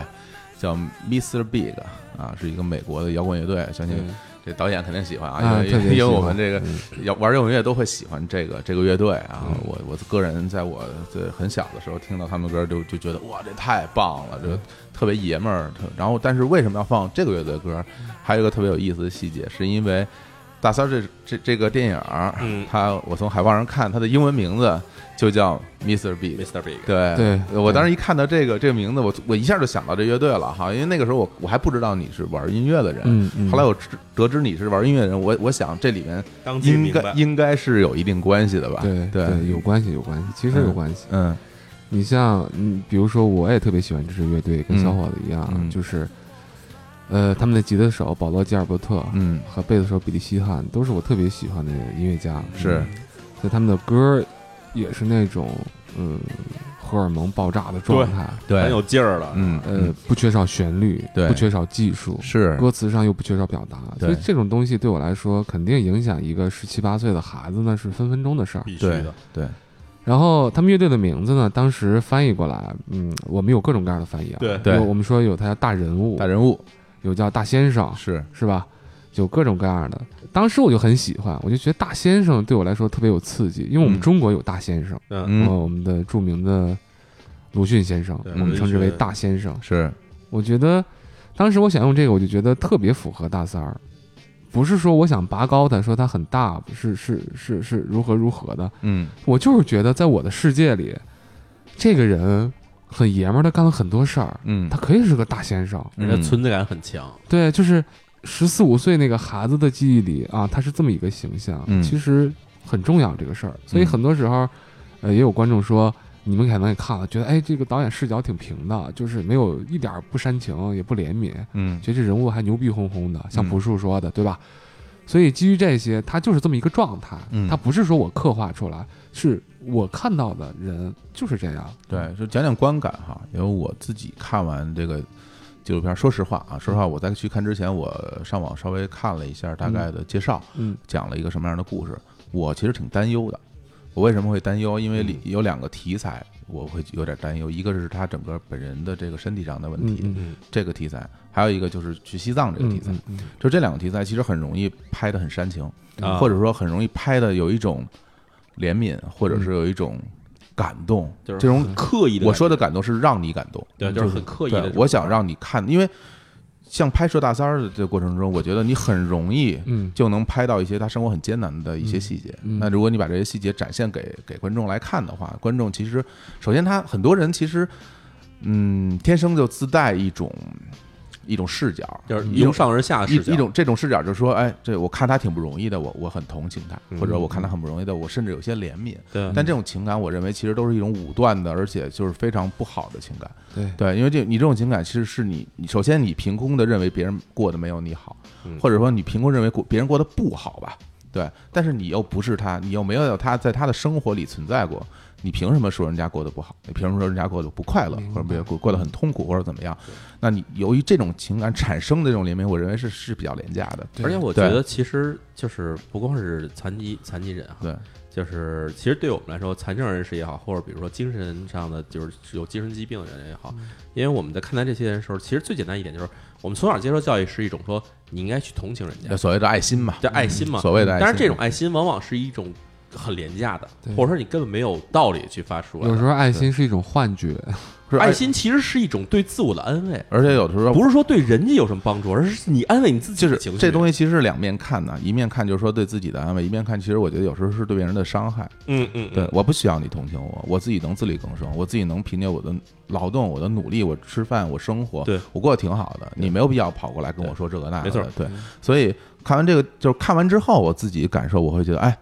比我想的要好得多得多。说实话，嗯这是实话实说。对，因为我会觉得，首先我在这个片子里，我没有看到特别明显的企图心，我没有看到说你想感动我，你想让让大家看到他有多么的不容易，嗯没错以至于说他是一个这样的人，最后他去了西藏，这事儿有多伟大，有多了不起，然后最后说 啊，我人人得我我找到了自我，不不不不不，这个这个这个东西就 不是这么回事，就不是那么回事儿。我当时其实挺担心的，我挺我挺担心的啊。但但看完之后不是这样的，所所以说我们稍微聊聊一些细节，其实打动我的细节，就或者或者说我印象很深刻的细节嗯啊，嗯来明白来表达，就是来表达我为什么会有这种感受啊。对当然这部分就涉及一些剧透啊，大家可能如果觉得哎敏感，咱们就跳过去，先看片儿。那我现在要说啊，其实我第一个让我印象很深的细节就是说，他和他父亲在在屋里边的那最开始的那段对话，啊嗯就是他爸有一手机铃声，嗯 嗯，手机铃声是是一鸟吧，对，呱呱呱地叫了一个鸟，嗯，呃，大三儿坐在那儿说说你你你意思就是说你都多大岁数了，你还你还用这样的铃声？对对，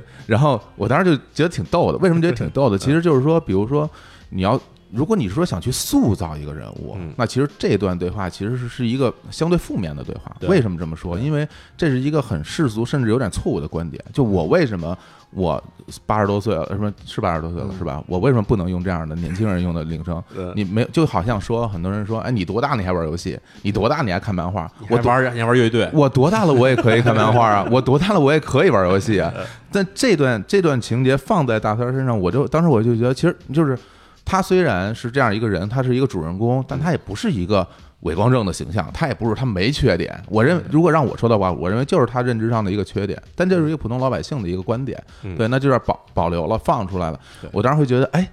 是有点意思，是是这么回事儿哈。对对你当时在去进行剪辑的时候，这段儿你自己看到是什么感受？我是觉得特日常，就嗯对对对对对，特啊别人，没错，对特对别对人特对别人，特说人话，没错，就我也是嗯就是刚刚那个小伙子说这段儿，嗯就是我简单的描述一下，嗯就是说父亲摆弄手机，嗯突然电话响了嗯，铃声是什么呢？是一串鸟的声 音。对，呱呱呱呱呱的那声儿。然后对大三儿就问这什么动静儿？这是他爸就说。半天还开始没理他是吧？嗯啊，没理他，没理他，半天手机铃声，就感觉好像也不太好意思，好像。是嗯，然后大三儿就就开始攻击人家，就就大三儿就说：“哎，这 就是特不屑啊哈。就没错没错就老不正经，你然后，这是啊。然后，然后，啊然后他爸说：“说我怎么了？我喜欢养鸟的人不能用手机铃声，是这么一个过程。嗯嗯然后我觉得其实就是开始我看这片儿的时候，因为大三儿最开始这片子没说到他要去西藏那段儿的时候，其实给你展现的大三儿人啊，你看着他觉得他这人怎么牛逼哄哄的，是吧？对对，就是哎这。有你事儿没你事儿，你管人家这闲事儿 对吧？对对你没事儿你管人家干嘛呀？对对然后，而且他在生活中显示出的一种状态，其实有点像一种叛逆青年的状态。但他但他也不是那种说就是抵抗状态，对对他不是一种反抗状态，对他是会觉得就是。反正我就这样，对吧？我就这么认知世界的。嗯他对自己其实是挺自信的，嗯他因为他他对自己为什么自信？其实，在片尾的时候，我们我们能我够们能看明白我们能看出来嗯，但那个时候你看不太出来。呃对对，你你还只是每天就拍他在那儿在那儿拿个拿个墩布那儿拖拖地拖，地拖地，然后见谁跟谁斗两句，对然后还还老说一些就特特野的笑话，就是他还有点玩世不恭吧？对，还老然后逗人家啊，对，然后就是用北京话来说，其实这人有点儿轴，有点儿混，嗯，对吧是是有一些，对，就有一些，是哎，这人这这给你感觉就跟街坊看见有这街坊有一个这个不怎不怎不务正业的这么一大大叔的这种感觉似的，嗯对对，而而且他就是他的轴其实体现在哪儿？就是就是吃饭，就是哎呀，太轴了烧烤那一段儿，嗯啊烧烤那一段儿我就看的我是觉得挺有意思 的，就是在这儿说咱们咱们这次要不然造造个狠的嗯，造狠的呢，然后问还不说，说去哪儿啊不说不说不说哇，别扭半天，这儿啊抽着烟那儿吃着串儿，然后还挑串儿毛病， 然后对吧？就 就是你能感觉到他想说。但他又不好意思说，然后他想让你说，对就是他想他想让让让那个皮哥说，哎还皮哥也不坏是吧嗯对，你不说，那我也不说，我就在看看到最后实在忍不住了，实在说，要不然咱找一野的，咱去趟西藏吧。对然后他终于磨叽半嗯天，我终于估计那时候就我猜哈，嗯皮哥那时候其实猜出他想干点什么出格的事对，儿了已对经，我们都猜到了，都猜到了是吧？就但是不知道他是要去西藏，他不是他这样，就是说他挺坏的，啊他是挺坏的就是啊你比如说这个阿皮要说皮哥说说嗯咱去咱走吧，去西藏吧，嗯，他马上就得答哎答应了，然后他就哎该说那我听你俩的，你知道吧？哎，就绝对就是对。是你们要去的，我跟着去对的，他，你明白吧？嗯他就想把这事儿吧，就是反正早晚得有一人说这句话对对，不到万不得已，我不张这哎，嘴。对对他对。对啊等这着这跟着人家说，你说了，那你就带着就是我。你所有抻茬儿的，对我跟着你来，对，但是这对个我也理解嗯，就是好比说，咱今天晚上吃海鲜去，啊嗯，就是你比如说咱们仨可能坐一块儿无所谓，说去就去了，嗯但你要说说这个经济条件不是很好，他没法吃，明白明白，就他去是你就是说这么回事他儿。怎么弄啊？就是有点张不开嘴，对他没法有弄，嗯点张不开嘴，对我理解他也嗯对，然后关于皮哥这人物的话，其实我觉得他在这个电影里边，其实他是一个特别重要的角色。嗯对，而且就是说实话，就是我从头看到尾，最后他后来背着大三儿去上到那个顶上，然后说：“嗯哎，来都来了，咱们也得看看，是吧？嗯啊，你就别别别墨迹了，赶紧来吧，咱们就看看。”而包括他最开始听到他说想去西藏，然后他自己内心的那种矛盾、嗯纠结嗯那种纠结，其实是一种担忧。我觉得换成我，啊，我都不会答应他。我为什么不会答应嗯他？你要死路上怎么办？对，这说特直接。你要是真死路上，我能我能不能负得起这这个责任？实话，为什么要这么讲？是因为后来在大三儿父亲和包括他自他们的沟通之中，到其实是已经电影的最后了，讲了他们家整个的一个状态。他父亲是四川人，对最后留在了这个内蒙，嗯然后生了三个儿子对，老大、老二，他是老三，老大出去跑车撞撞死了，对，老二又跑车，也是跑车也撞死又撞死了。现在家里，然后母亲也去世了，就他父亲八十多岁，还有他嗯就他这一人么这么这么一个这么状态的这么一人，而他且们一块儿生活。我要是阿皮，我带着你儿子出去了，他死路上了，我回来我怎么跟你爸爸没法交代见他呀爸？咱们这么多年的老街坊啊，我我怎么跟人说对对啊？我怎么跟人说？那就算我不跟你父亲嗯说，我自己心里这关我怎么过？就是小伙对子说这个特别对，就是他阿皮就是这个原因对，其实就是。尤其在小城市，他不像在北京啊，你搬到是东啊城，别人看不见你了。嗯，你这几条街，天天低头不见抬头见，是啊这个心理压力就没办法，世俗嘛。而且我觉得从阿皮的自己角度来出发，他跟大三儿俩人是发小，从小一块儿长大的。而岁数差不多，对对他对，他是一个做眼镜儿的吗？还是不是？是嗯皮哥是他俩，他跟大三儿岁数差不多，嗯他是我们那儿医院的眼科的配镜中心的。啊哦，嗯所以穿个白大褂嘛，人家也是对有对正经工作的一个呃对人，对哎，我看皮哥还挺雅啊，自己嗯喝还有一个小茶室哈啊喝喝个茶，啊然后这个这整天出去旅旅旅游，嗯对是吧他挺有意思的驴，友他啊八十年代他上广州，人啊都用英语跟他说话，嚯很潮。嗯，嚯，就那会儿我考音乐学院嘛，嗯就住他们家嘛，嗯他他有时候他就把他那裤子找出来给我穿，他说我年轻穿的。那你哪穿了他那么高不是啊， 你想啊，就是他他是他上初中高中那会儿嗯哦？那时候的小时候啊那时候对那时候我们上高中嘛，就是他得一米八多吧？我看他现在对啊，大个儿然后他拿出那裤子我一看，嗯我都不好意思往学校里穿啊，怎么着呢？特别潮就就就特葛，你知道吗？就比较葛， 啊然后就这么个人，啊然后呃，喜欢抽过雪茄，喝过红酒，啊！对，我跟你说，在那个串儿店里头。抽雪茄，抽雪茄的事儿，当时看着也特别的不对劲。我跟你说，就是你能感觉出来什么呢？就是皮哥这人啊，其实是有讲究的一个人。对对，然后呢，他又在这个小城市的这么一小串儿店里头，然后在那儿抽雪茄，感觉，哎，这这要是真的拍电影的话，都不能这么拍。我跟你说，对呀，所以他就是啊这就是真的生活嘛，嘛，他这就是他生活，这这就是生活现实的部分嘛。嗯对，对然后我自己因为没有，因为我没有在现实中接触这些人啊哈啊，我完全就是电影的观感，就是我在影片里你展现出你剪出来的东西呈现给我嗯，所以我认为皮哥他其实是他不是那么外向或者那么开朗的那么一个性格，嗯对，然后呢他自己。就是我觉得肯定自己说完这事儿以后回家肯定睡不着觉，嗯一遍一遍就得想我到底要不要带他去。就是其实这是两面事儿嘛，一面就是说我如果带他去了，他很可能出现问嗯题，出了问题之后上不去下不来回不来，到时候怎么办？嗯，那我没我因为我他去过西藏，他知道有多危险。对，另外一方面，这边又是说，如果这回我不带他去，他可能一辈子都去不了了。对对他要去不了，他他是不是会觉得特别遗憾？就是一方面是责任感，还有一方面就是对朋哦友他的这是种他仗是义感他是我的哥们儿，是吧？对啊这么多年在一块儿了，他有这么一心愿，嗯现在求到我头上来了，我我拒绝了他，我自己能不能过这一关？嗯对，就是这两个东西，其实，在心中那种冲击，他其实很两难的，就会对吧其实它是非常嗯对的痛苦对一的个决定，对吧？然后除了了这个以外，其实我跟那个给小伙子补充一点，还嗯有一个，就我们仨关系一直很好，原来玩游戏。嗯如果这次不去，嗯，我们仨再凑一块儿，未来的可能性有多大？啊也很尴还尬，真对，还就真是也是很尴尬。所以大三儿在电影里不也说了吗？嗯说他有高反，他说我这回不想影响他们两个，嗯因为我们仨出来一块儿太难了，嗯有不能道理因为我说把这个旅程就完成不了，你知高道吧？而且高反这事儿，我觉得也是特别打动我的一点，我嗯印象很深，就是你就看三个男的啊，三男的三个男的相互骗， 就是就是大家可能就是如果你没有这种这种关系，你可能很难理解这种心态。嗯就首先皮哥骗他嗯啊，他给他测那测血氧嗯，是多少啊，他不说，比如七十几不说，我就说八十多，嗯我我为了安慰你。反正还说你还挺不错，啊对你还挺不错，你对比别人都强，要不然你得了，你住这儿吧，你留对你留这儿吧，对还对还逗呢。对对其实他是是想说，至少从我这块儿，在保证安全的情况下，我给你一个宽松的心情，啊让对你让你我对给别你太个鼓励，我让你别太担忧，让你自己给你打打气。我用对这种对方式给你打打气。嗯然后大三这边开始骗他啊，问大师有反应吗？大师没事儿，一点感觉没有。啊，当然 我相信他不可能没反应，他一定有反对应，啊他一定很不舒服。没错，大家跟人对告诉说啊，现在也就两千多吧，到对嗯四千多啊，怎么可能？你骗我？一点事儿没有。啊对他其实是自己，我觉得他也对是有考虑的。就是哎但我觉得我这嗯我第一次听到说一个观众啊能有这个解读，我嗯觉得这个是对兄弟之间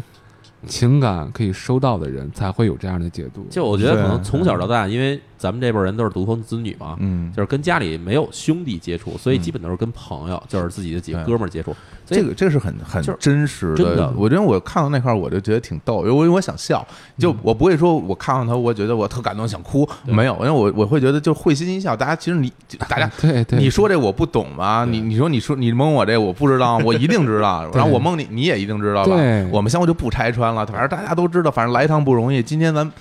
上也上，不上也上。我跟你说对对，大三儿时候心里会有那种想法，我都觉得啊，我今天死这儿我也得上去。不嗯而且就是啊兄弟之间不愿意互相驳面子，嗯就是你咱来了，你跟我来了，那我就不能让你跌面儿，那我也得往上走着走。维护各自的尊严对嘛。，而且我跟你对啊说，当然，当然，我们在这个看片儿那过程中啊，厂里其实有几次有那种会心的笑声的，就真的不是说哎，我自己觉得逗，就是厂里真的你能听见笑声嗯。从一个特别平常的一个片子里面，或者一个很平铺的一个片子里面嗯，你能听见笑声，我觉得是很不错。对这大家能理解这个感觉，而且刚才刚才导演说说大三儿挺坏的啊，呃，挺坏，真其挺坏实其的。实导演也挺坏的，就就导演坏在哪儿啊？嗯就是我觉得好多镜头你是诚心的，你是诚心想想拍大三儿，你你逗他，然后你自己看着乐，就好像大三儿去买那个转经筒的时候嗯，他跟人讨价还价，嗯他就跟人说二十。然后人说不行，卖不了二二十嗯。他说了好多遍二十，你从头到尾全给他留下来了，对吧？啊，你他不是他，我跟你说啊，啊那拍摄拍摄也有挺有好玩的事儿嗯。那个八角街啊啊那块儿其实不让拍摄，你知道吗啊哦所以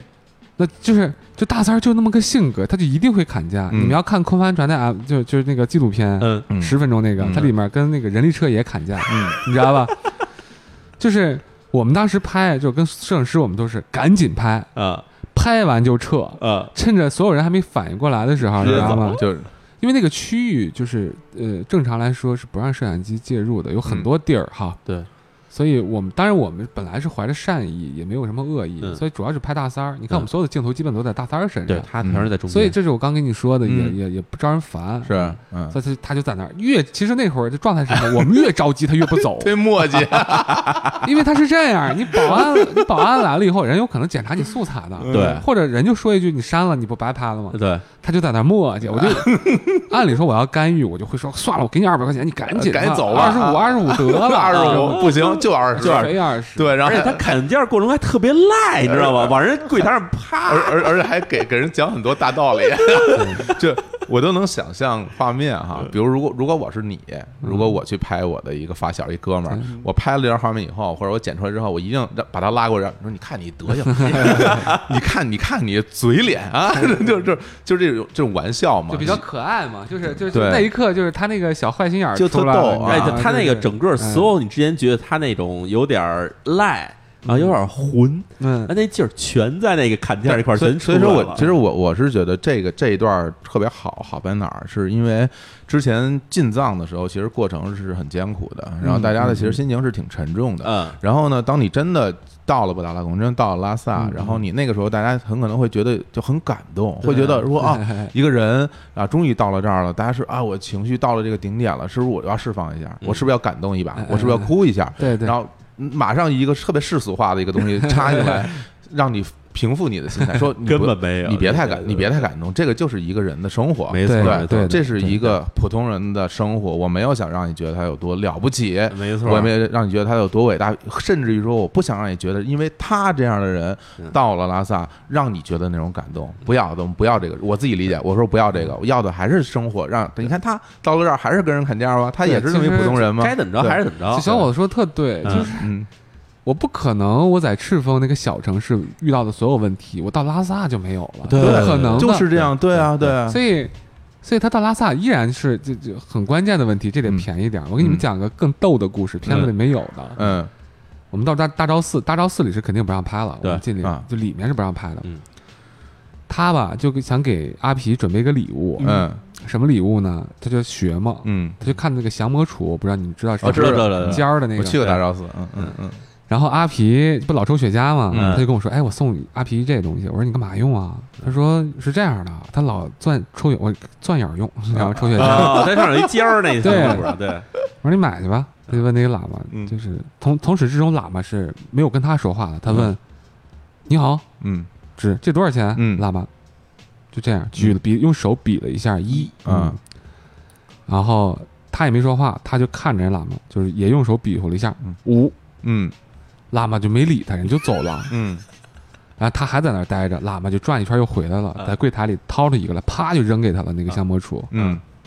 然后这个时候大三儿迅迅速的在兜里掏出钱包，掏出张一百块钱嗯给了喇嘛，嗯，喇嘛也没说话，迅速的拿回那一百块钱，嗯扔进了钱箱里，拿了一张五十的扔给了他，啊，他拿着东西就走了。哦啊，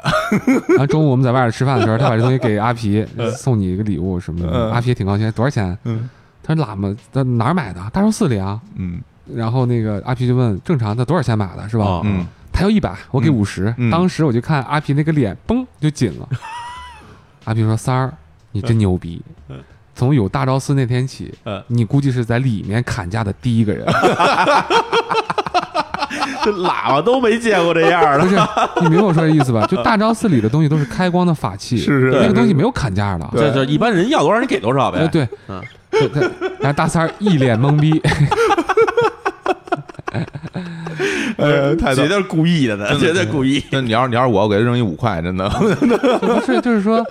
这这这就是大三儿。当然我没对拍到，我们嗯不是说漏东西的，是里面人真不不让让拍拍，啊是是要不然是这个段落会会很精彩。哦，但是大三儿这人给你感觉就是真的，我还是那句话哈，就是嗯你感觉他有几个特点哈，一个是轴，嗯对还有一个 是混，还有一个就是坏，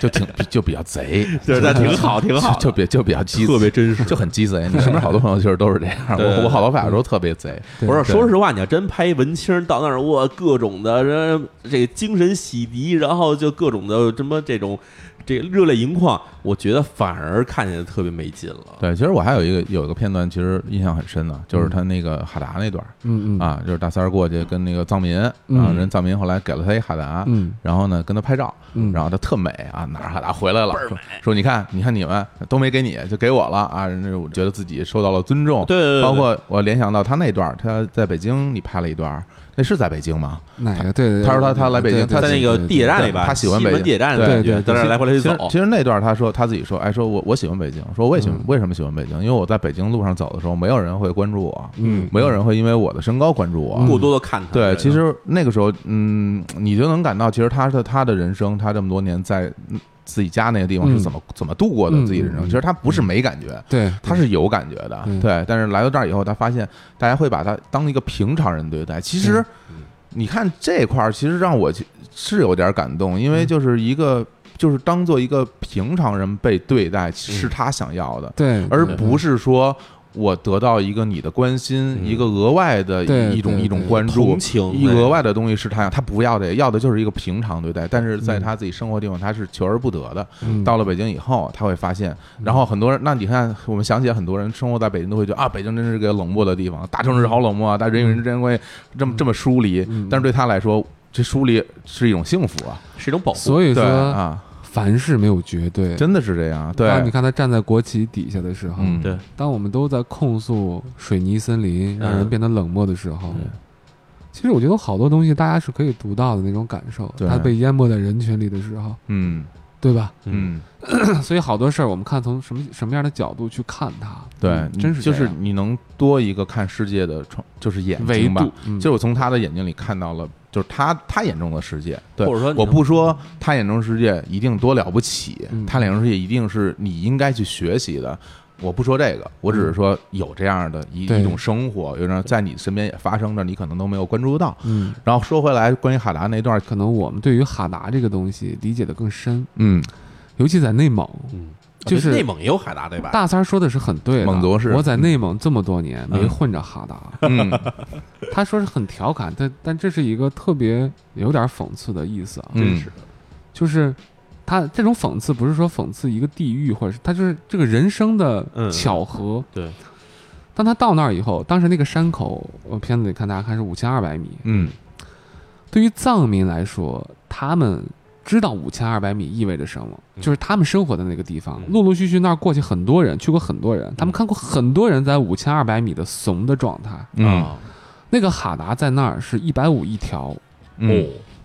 这真的是卖的。嗯也不嗯便宜是啊，是，对于一个藏民拿出一百五十块钱来送送给你，只有只有一种可能，嗯就是我真的觉得你牛逼，嗯哦嗯嗯，我不会因为你特殊送给你的。嗯，这不是买来的，而是以一种礼遇的方式。就是你这个你这种身体可以上珠峰，就是可以上到五千二，嗯，对他们来说，它不可思议啊！啊这是都需要毅力来完成的，确实对真是一这种个尊敬。这个对，当他们那个合影给我传递的感受，为什么有一段阿皮过来说怎么不给我啊？嗯然后笑一笑就完事儿。嗯，我也不会跟你合影，是我也不会送你哈达，对，嗯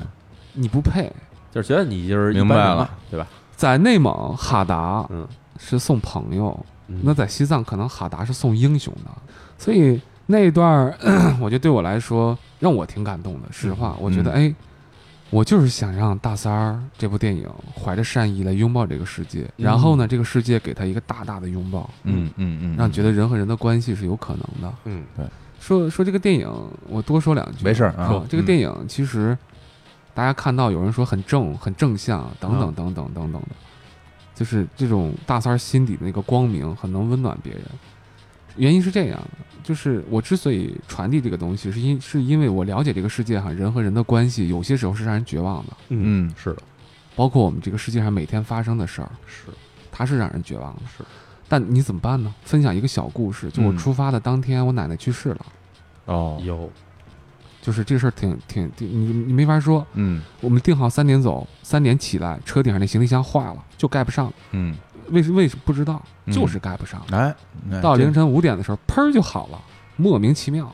上车打着火，电话嘡，电话铃一响，我父亲来的电话，第一句话：“你奶奶没了，你走没走哇，？”车上瞬间所有人都他妈的懵逼了，就就我的知行制片人也就嗯就就就在那儿。嗯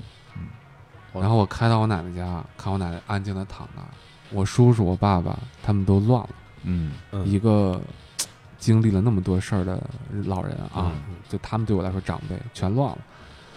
因为他们那当儿子的命当到头了，嗯嗯嗯嗯嗯，所以那一刻我更懵逼，你知道吗？我怎么办？我走还是不走？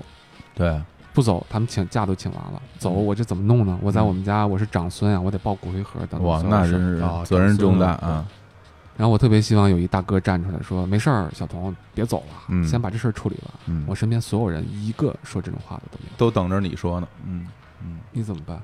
那在那一刻，我觉得我需要被安慰啊，我需要有人给我做决定啊，嗯我也脆弱啊，是，嗯我，想不通啊。所以西藏这一路，你们可想而知我是怎么拍下来的。哎，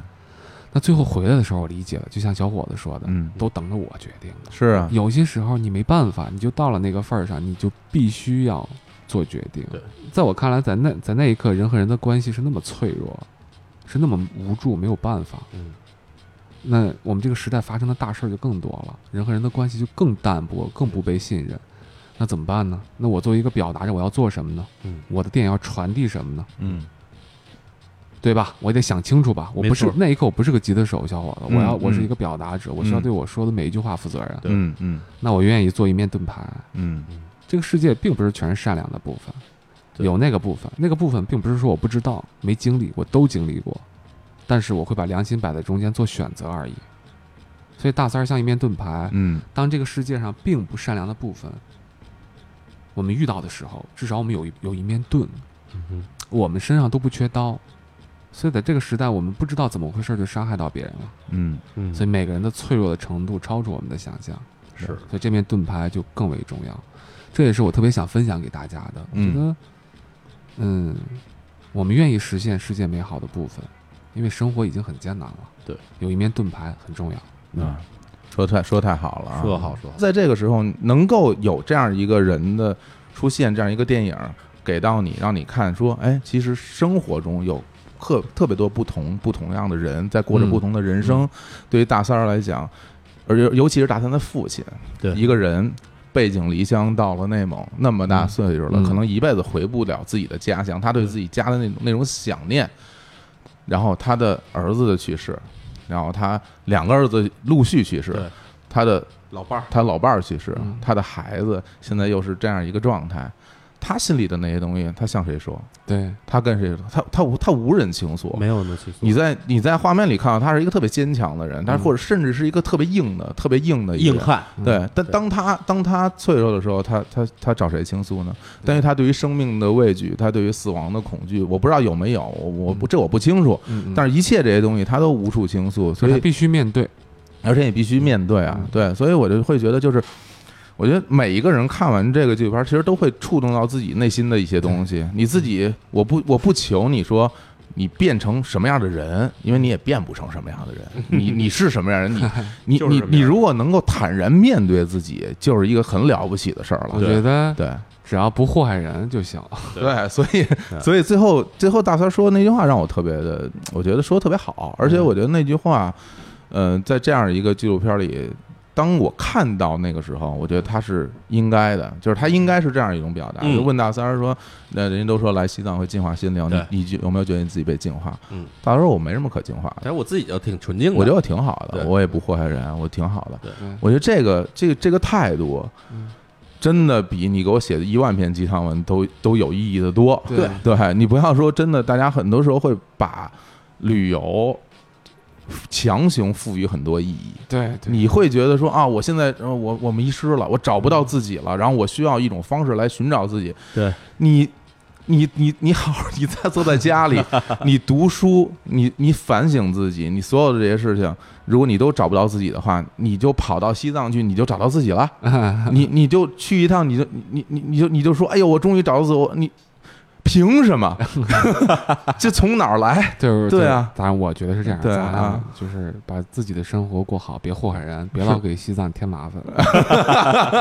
呃 真我的其实是啊其实我对这片儿为什么我觉得喜欢啊？一个原因就是因为我我比较爱看纪录片儿，嗯然后呢，我看的很大一部分纪录片儿是来自于 NHK 的嗯，嗯， ，NHK 其实拍过很多有意思的纪录片儿。是然后呢，里面有一部分是反映社会问题的，比如说那会儿拍什么三河大神之类的这种东西的纪录片儿，嗯但是还有一大部分是 NHK 那七十二小时，嗯，就是那种我知道我还啊真啊，知道就是街头一拍拍拍三天，特别喜欢。啊然后这路上就是经常是某个街角小店，嗯或者是某辆什么大巴车，是就拍这来来去的人，然后这些人的故事可能就是给你分享他们生活中的某一个小片段，嗯可能就是几十秒时间或者几分钟时间，给你讲一下他的故事是如何的。嗯然后也不评判什么，是啊就是让你看完以后你就看哦，这些人是这么活着的。对就是这个片，就是《七十二小时》这个这个纪录片是对我来说非常喜欢的一个片子，因为它没有冲突，对它基本就是给你讲人是怎么生活的，状态，嗯人是怎么样？这在此刻，你你在这个车上你坐着也好，你在店里坐着也好，身边所有人他们在经历的事情，就跟你刚才说的一样，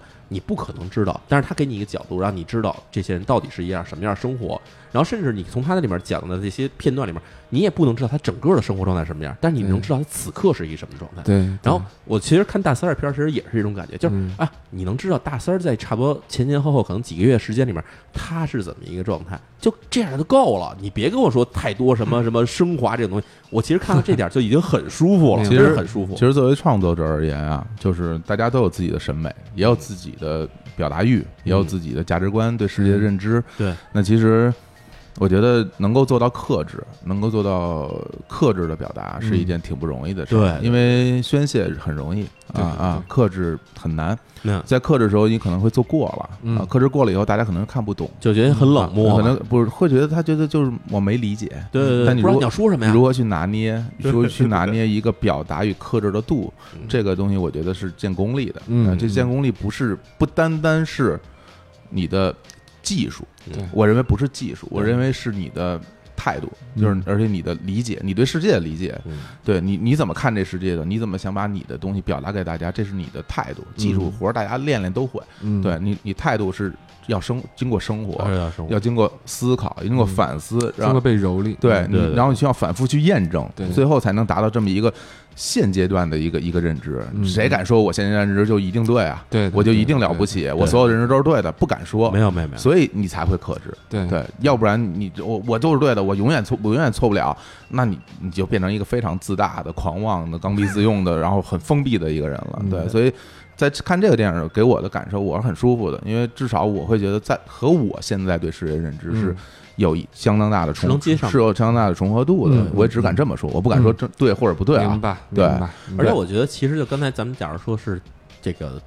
剑跟这个盾的区别哈。嗯其实就是那种很外很外放那种片子，或者跟就是强烈的导视向性那种片子，其实就是给你把刀，嗯，就是哎扎你一下，然后你觉得哎这爽了是吧？扎拿拿刀扎别人一下你爽了，或者扎到自嗯己然后觉得难他受。他其实是拿一把刀让你去扎别人，，对，对就是他其实给你一个武 器对但是能够把东西拍成个盾似的这种电影，其实不容易。就是嗯他其实给你一种自我保护的感觉，让你看完以后觉得安心的感觉。我不想又做一个幻觉，告诉大家这个世界不是那样，我从来没想这么干。嗯，就大三儿所有的命运都在里头，其实它对并不美好，嗯，但我想让大家知道，这个世界就是那样的。然后呢，你的盾牌是当这些东西并不是并不友好的部分扑向你的时候，你挡住它，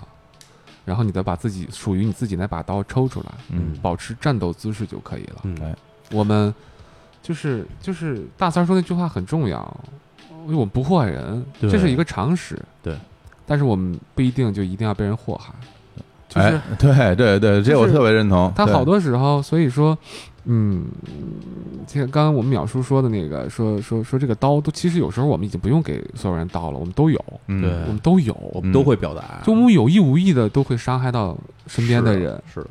所以这这个盾就格外的重要。嗯嗯，对这个最后哈啊，那不得不聊聊朴树哈， 嗯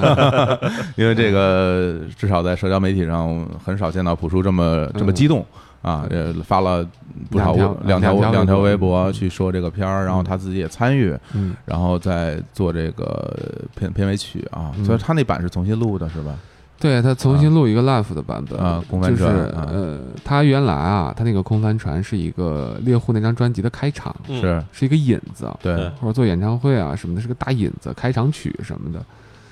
呃，我们找到他的时候是通过朋友，也是制片人、呃联络啊，嗯这宣个发这的个这个软主意件是谁提的？找朴树合 作呃，这个主意就是我们大家一块儿想嘛，嗯啊，就是没有啥主意，我们那时候也不觉得，没有说把它当成个大事儿办，嗯，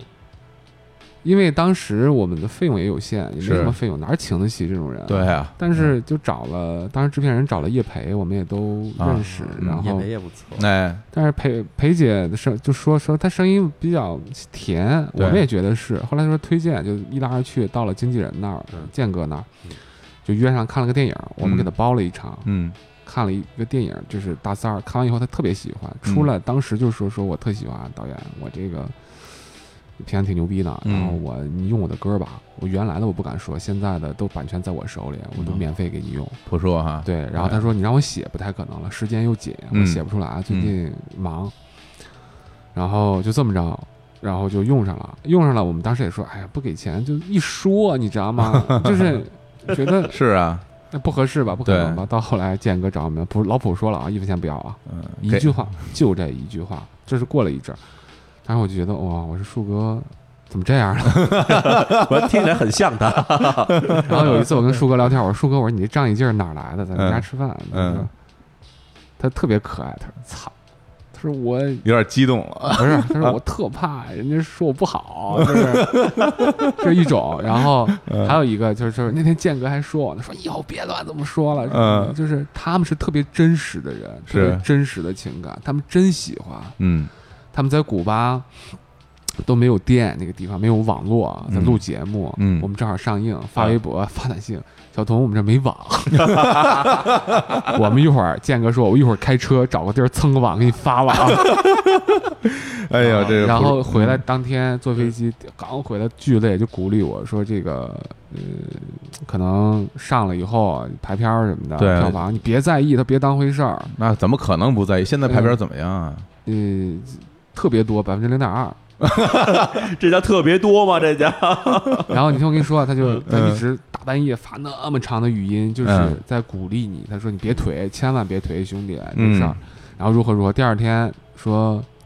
说你中午咱一块儿吃饭呗，到你嗯家。其实他已经很累了，嗯就我去他们家聊了一会儿，就是说不行，我得帮你推推。我嗯上次没说明白，嗯我觉得我上次说太简单了，这次我要多说点儿。嗯，说这个片子是一个特别开心的片子，别让大家误会。是啊是，然后他就发了第二条微博，他发了以后呢，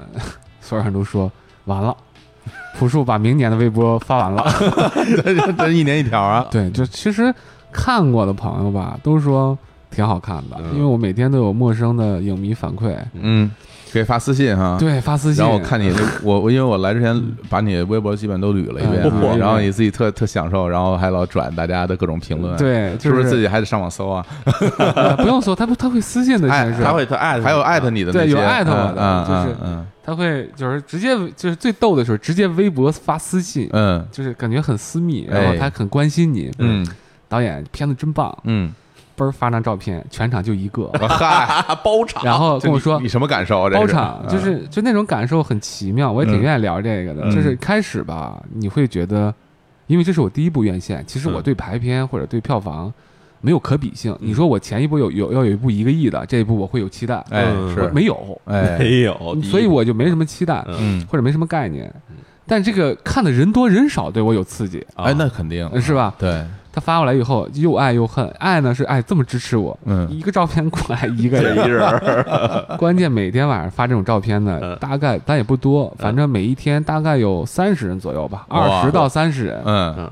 发过来，基本两三个嗯包场，两三个包场。嗯我就当我确实想想，我还有点着急，我说哎，这怎么弄呢？嗯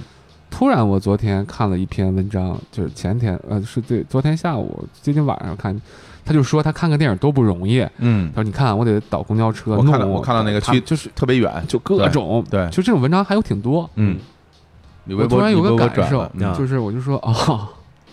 我说我别觉得难 了，我拍电影觉得难，我说这帮朋友你看个电影比我还难 呢，我就说啊、那可能我们干的就是一件特别难的事儿，你知道吧？就是。所以，因为我是搞非虚构的，我一直在说，发现比创造更重要。 对嗯所以在这个过程里，我一定大家相信我，我是享受的，我是我是努力的在发现这里边让我觉得美好的部分。嗯嗯所以当一堆人这么艰难的干一件事儿，从做至发排嗯，再到看，嗯，大家经历的没有任何区别的时候，你就发现我们这事儿干的是对的。哎，你明白我的意思我吧？明白你意思，我说的是真话。明白嗯明白，嗯然后就就这种感受，这种能量感，其实我就觉得我感受到了，就是我的福气，就是幸运。啊，我是这么觉得。刚才导演其实说这个生活也不容易哈，然后其实每个人生活都不敢说容易，然后这个拿出一个盾来保护自己，然后能够继续战斗。其实我觉得很重要的一个东西是说，当你面对生活上的一些问题，你需要有能力去解决它，嗯，而且你需要有力气去解决它。那你的力气从哪儿来？嗯，就是从这里边的那些你感知到的一点一 的，能感知到的，能给你带来一些能量，能够嗯甚至是让你看到一些生生活中其实是有美好的部分的，这些部分对嗯对的，汇对的聚给你，对你才有力气，才有才有勇气去面对那些你你你可能不想面对而而且一定要面对的那些东西。是对，所以从从这个角度来看，就我我不想把这个电影什么拔到有多高或者怎么样，嗯嗯对，至少对我而言，我我就说一句，我挺喜欢。嗯，我挺喜欢。 OK，对是对对，而且我也我觉得我也多多少少感受到了你的你的心意吧。嗯，对，我不敢说我都感受到了，明那白我我感受到，明白我觉得这个就是我们能够坐在一起聊这个电影，并且把这个电影分享给大家的理由。嗯理由对，然后当然我我也我也。希望啊，就是如果大家有条件、有兴趣、感兴趣、想去看看这个电影的，那你现在就走进电影院，然后你去看一下这个这个这个片儿。对我我至少我会觉得，至少我们在节目里说的所有东西，嗯，都是我们的真情实感的表嗯达。对你看完以后，你有自己什么反应，你可以给导演发私信哈对，。你们可以 接着艾特我。拍拍个照啊，说我我今天我又包场了。我说我其实希望这期节目播完以后哈，这个至少说拍起来这照片能有个二三十人吧，我也欢迎大家继续伤害我，我觉得特甜蜜，然后还甜蜜甜蜜吧，甜蜜 挺好。好嘞，那行吧，那我们也差不多，最后我们就放一首朴树新新录的这一版好的，就在这首歌中结束我们这期节目，也谢谢导演。好，啊谢谢，小伙子，谢谢淼叔，哎，跟大家同道说，感谢同道，跟大家说拜拜，嗯拜好拜拜拜拜。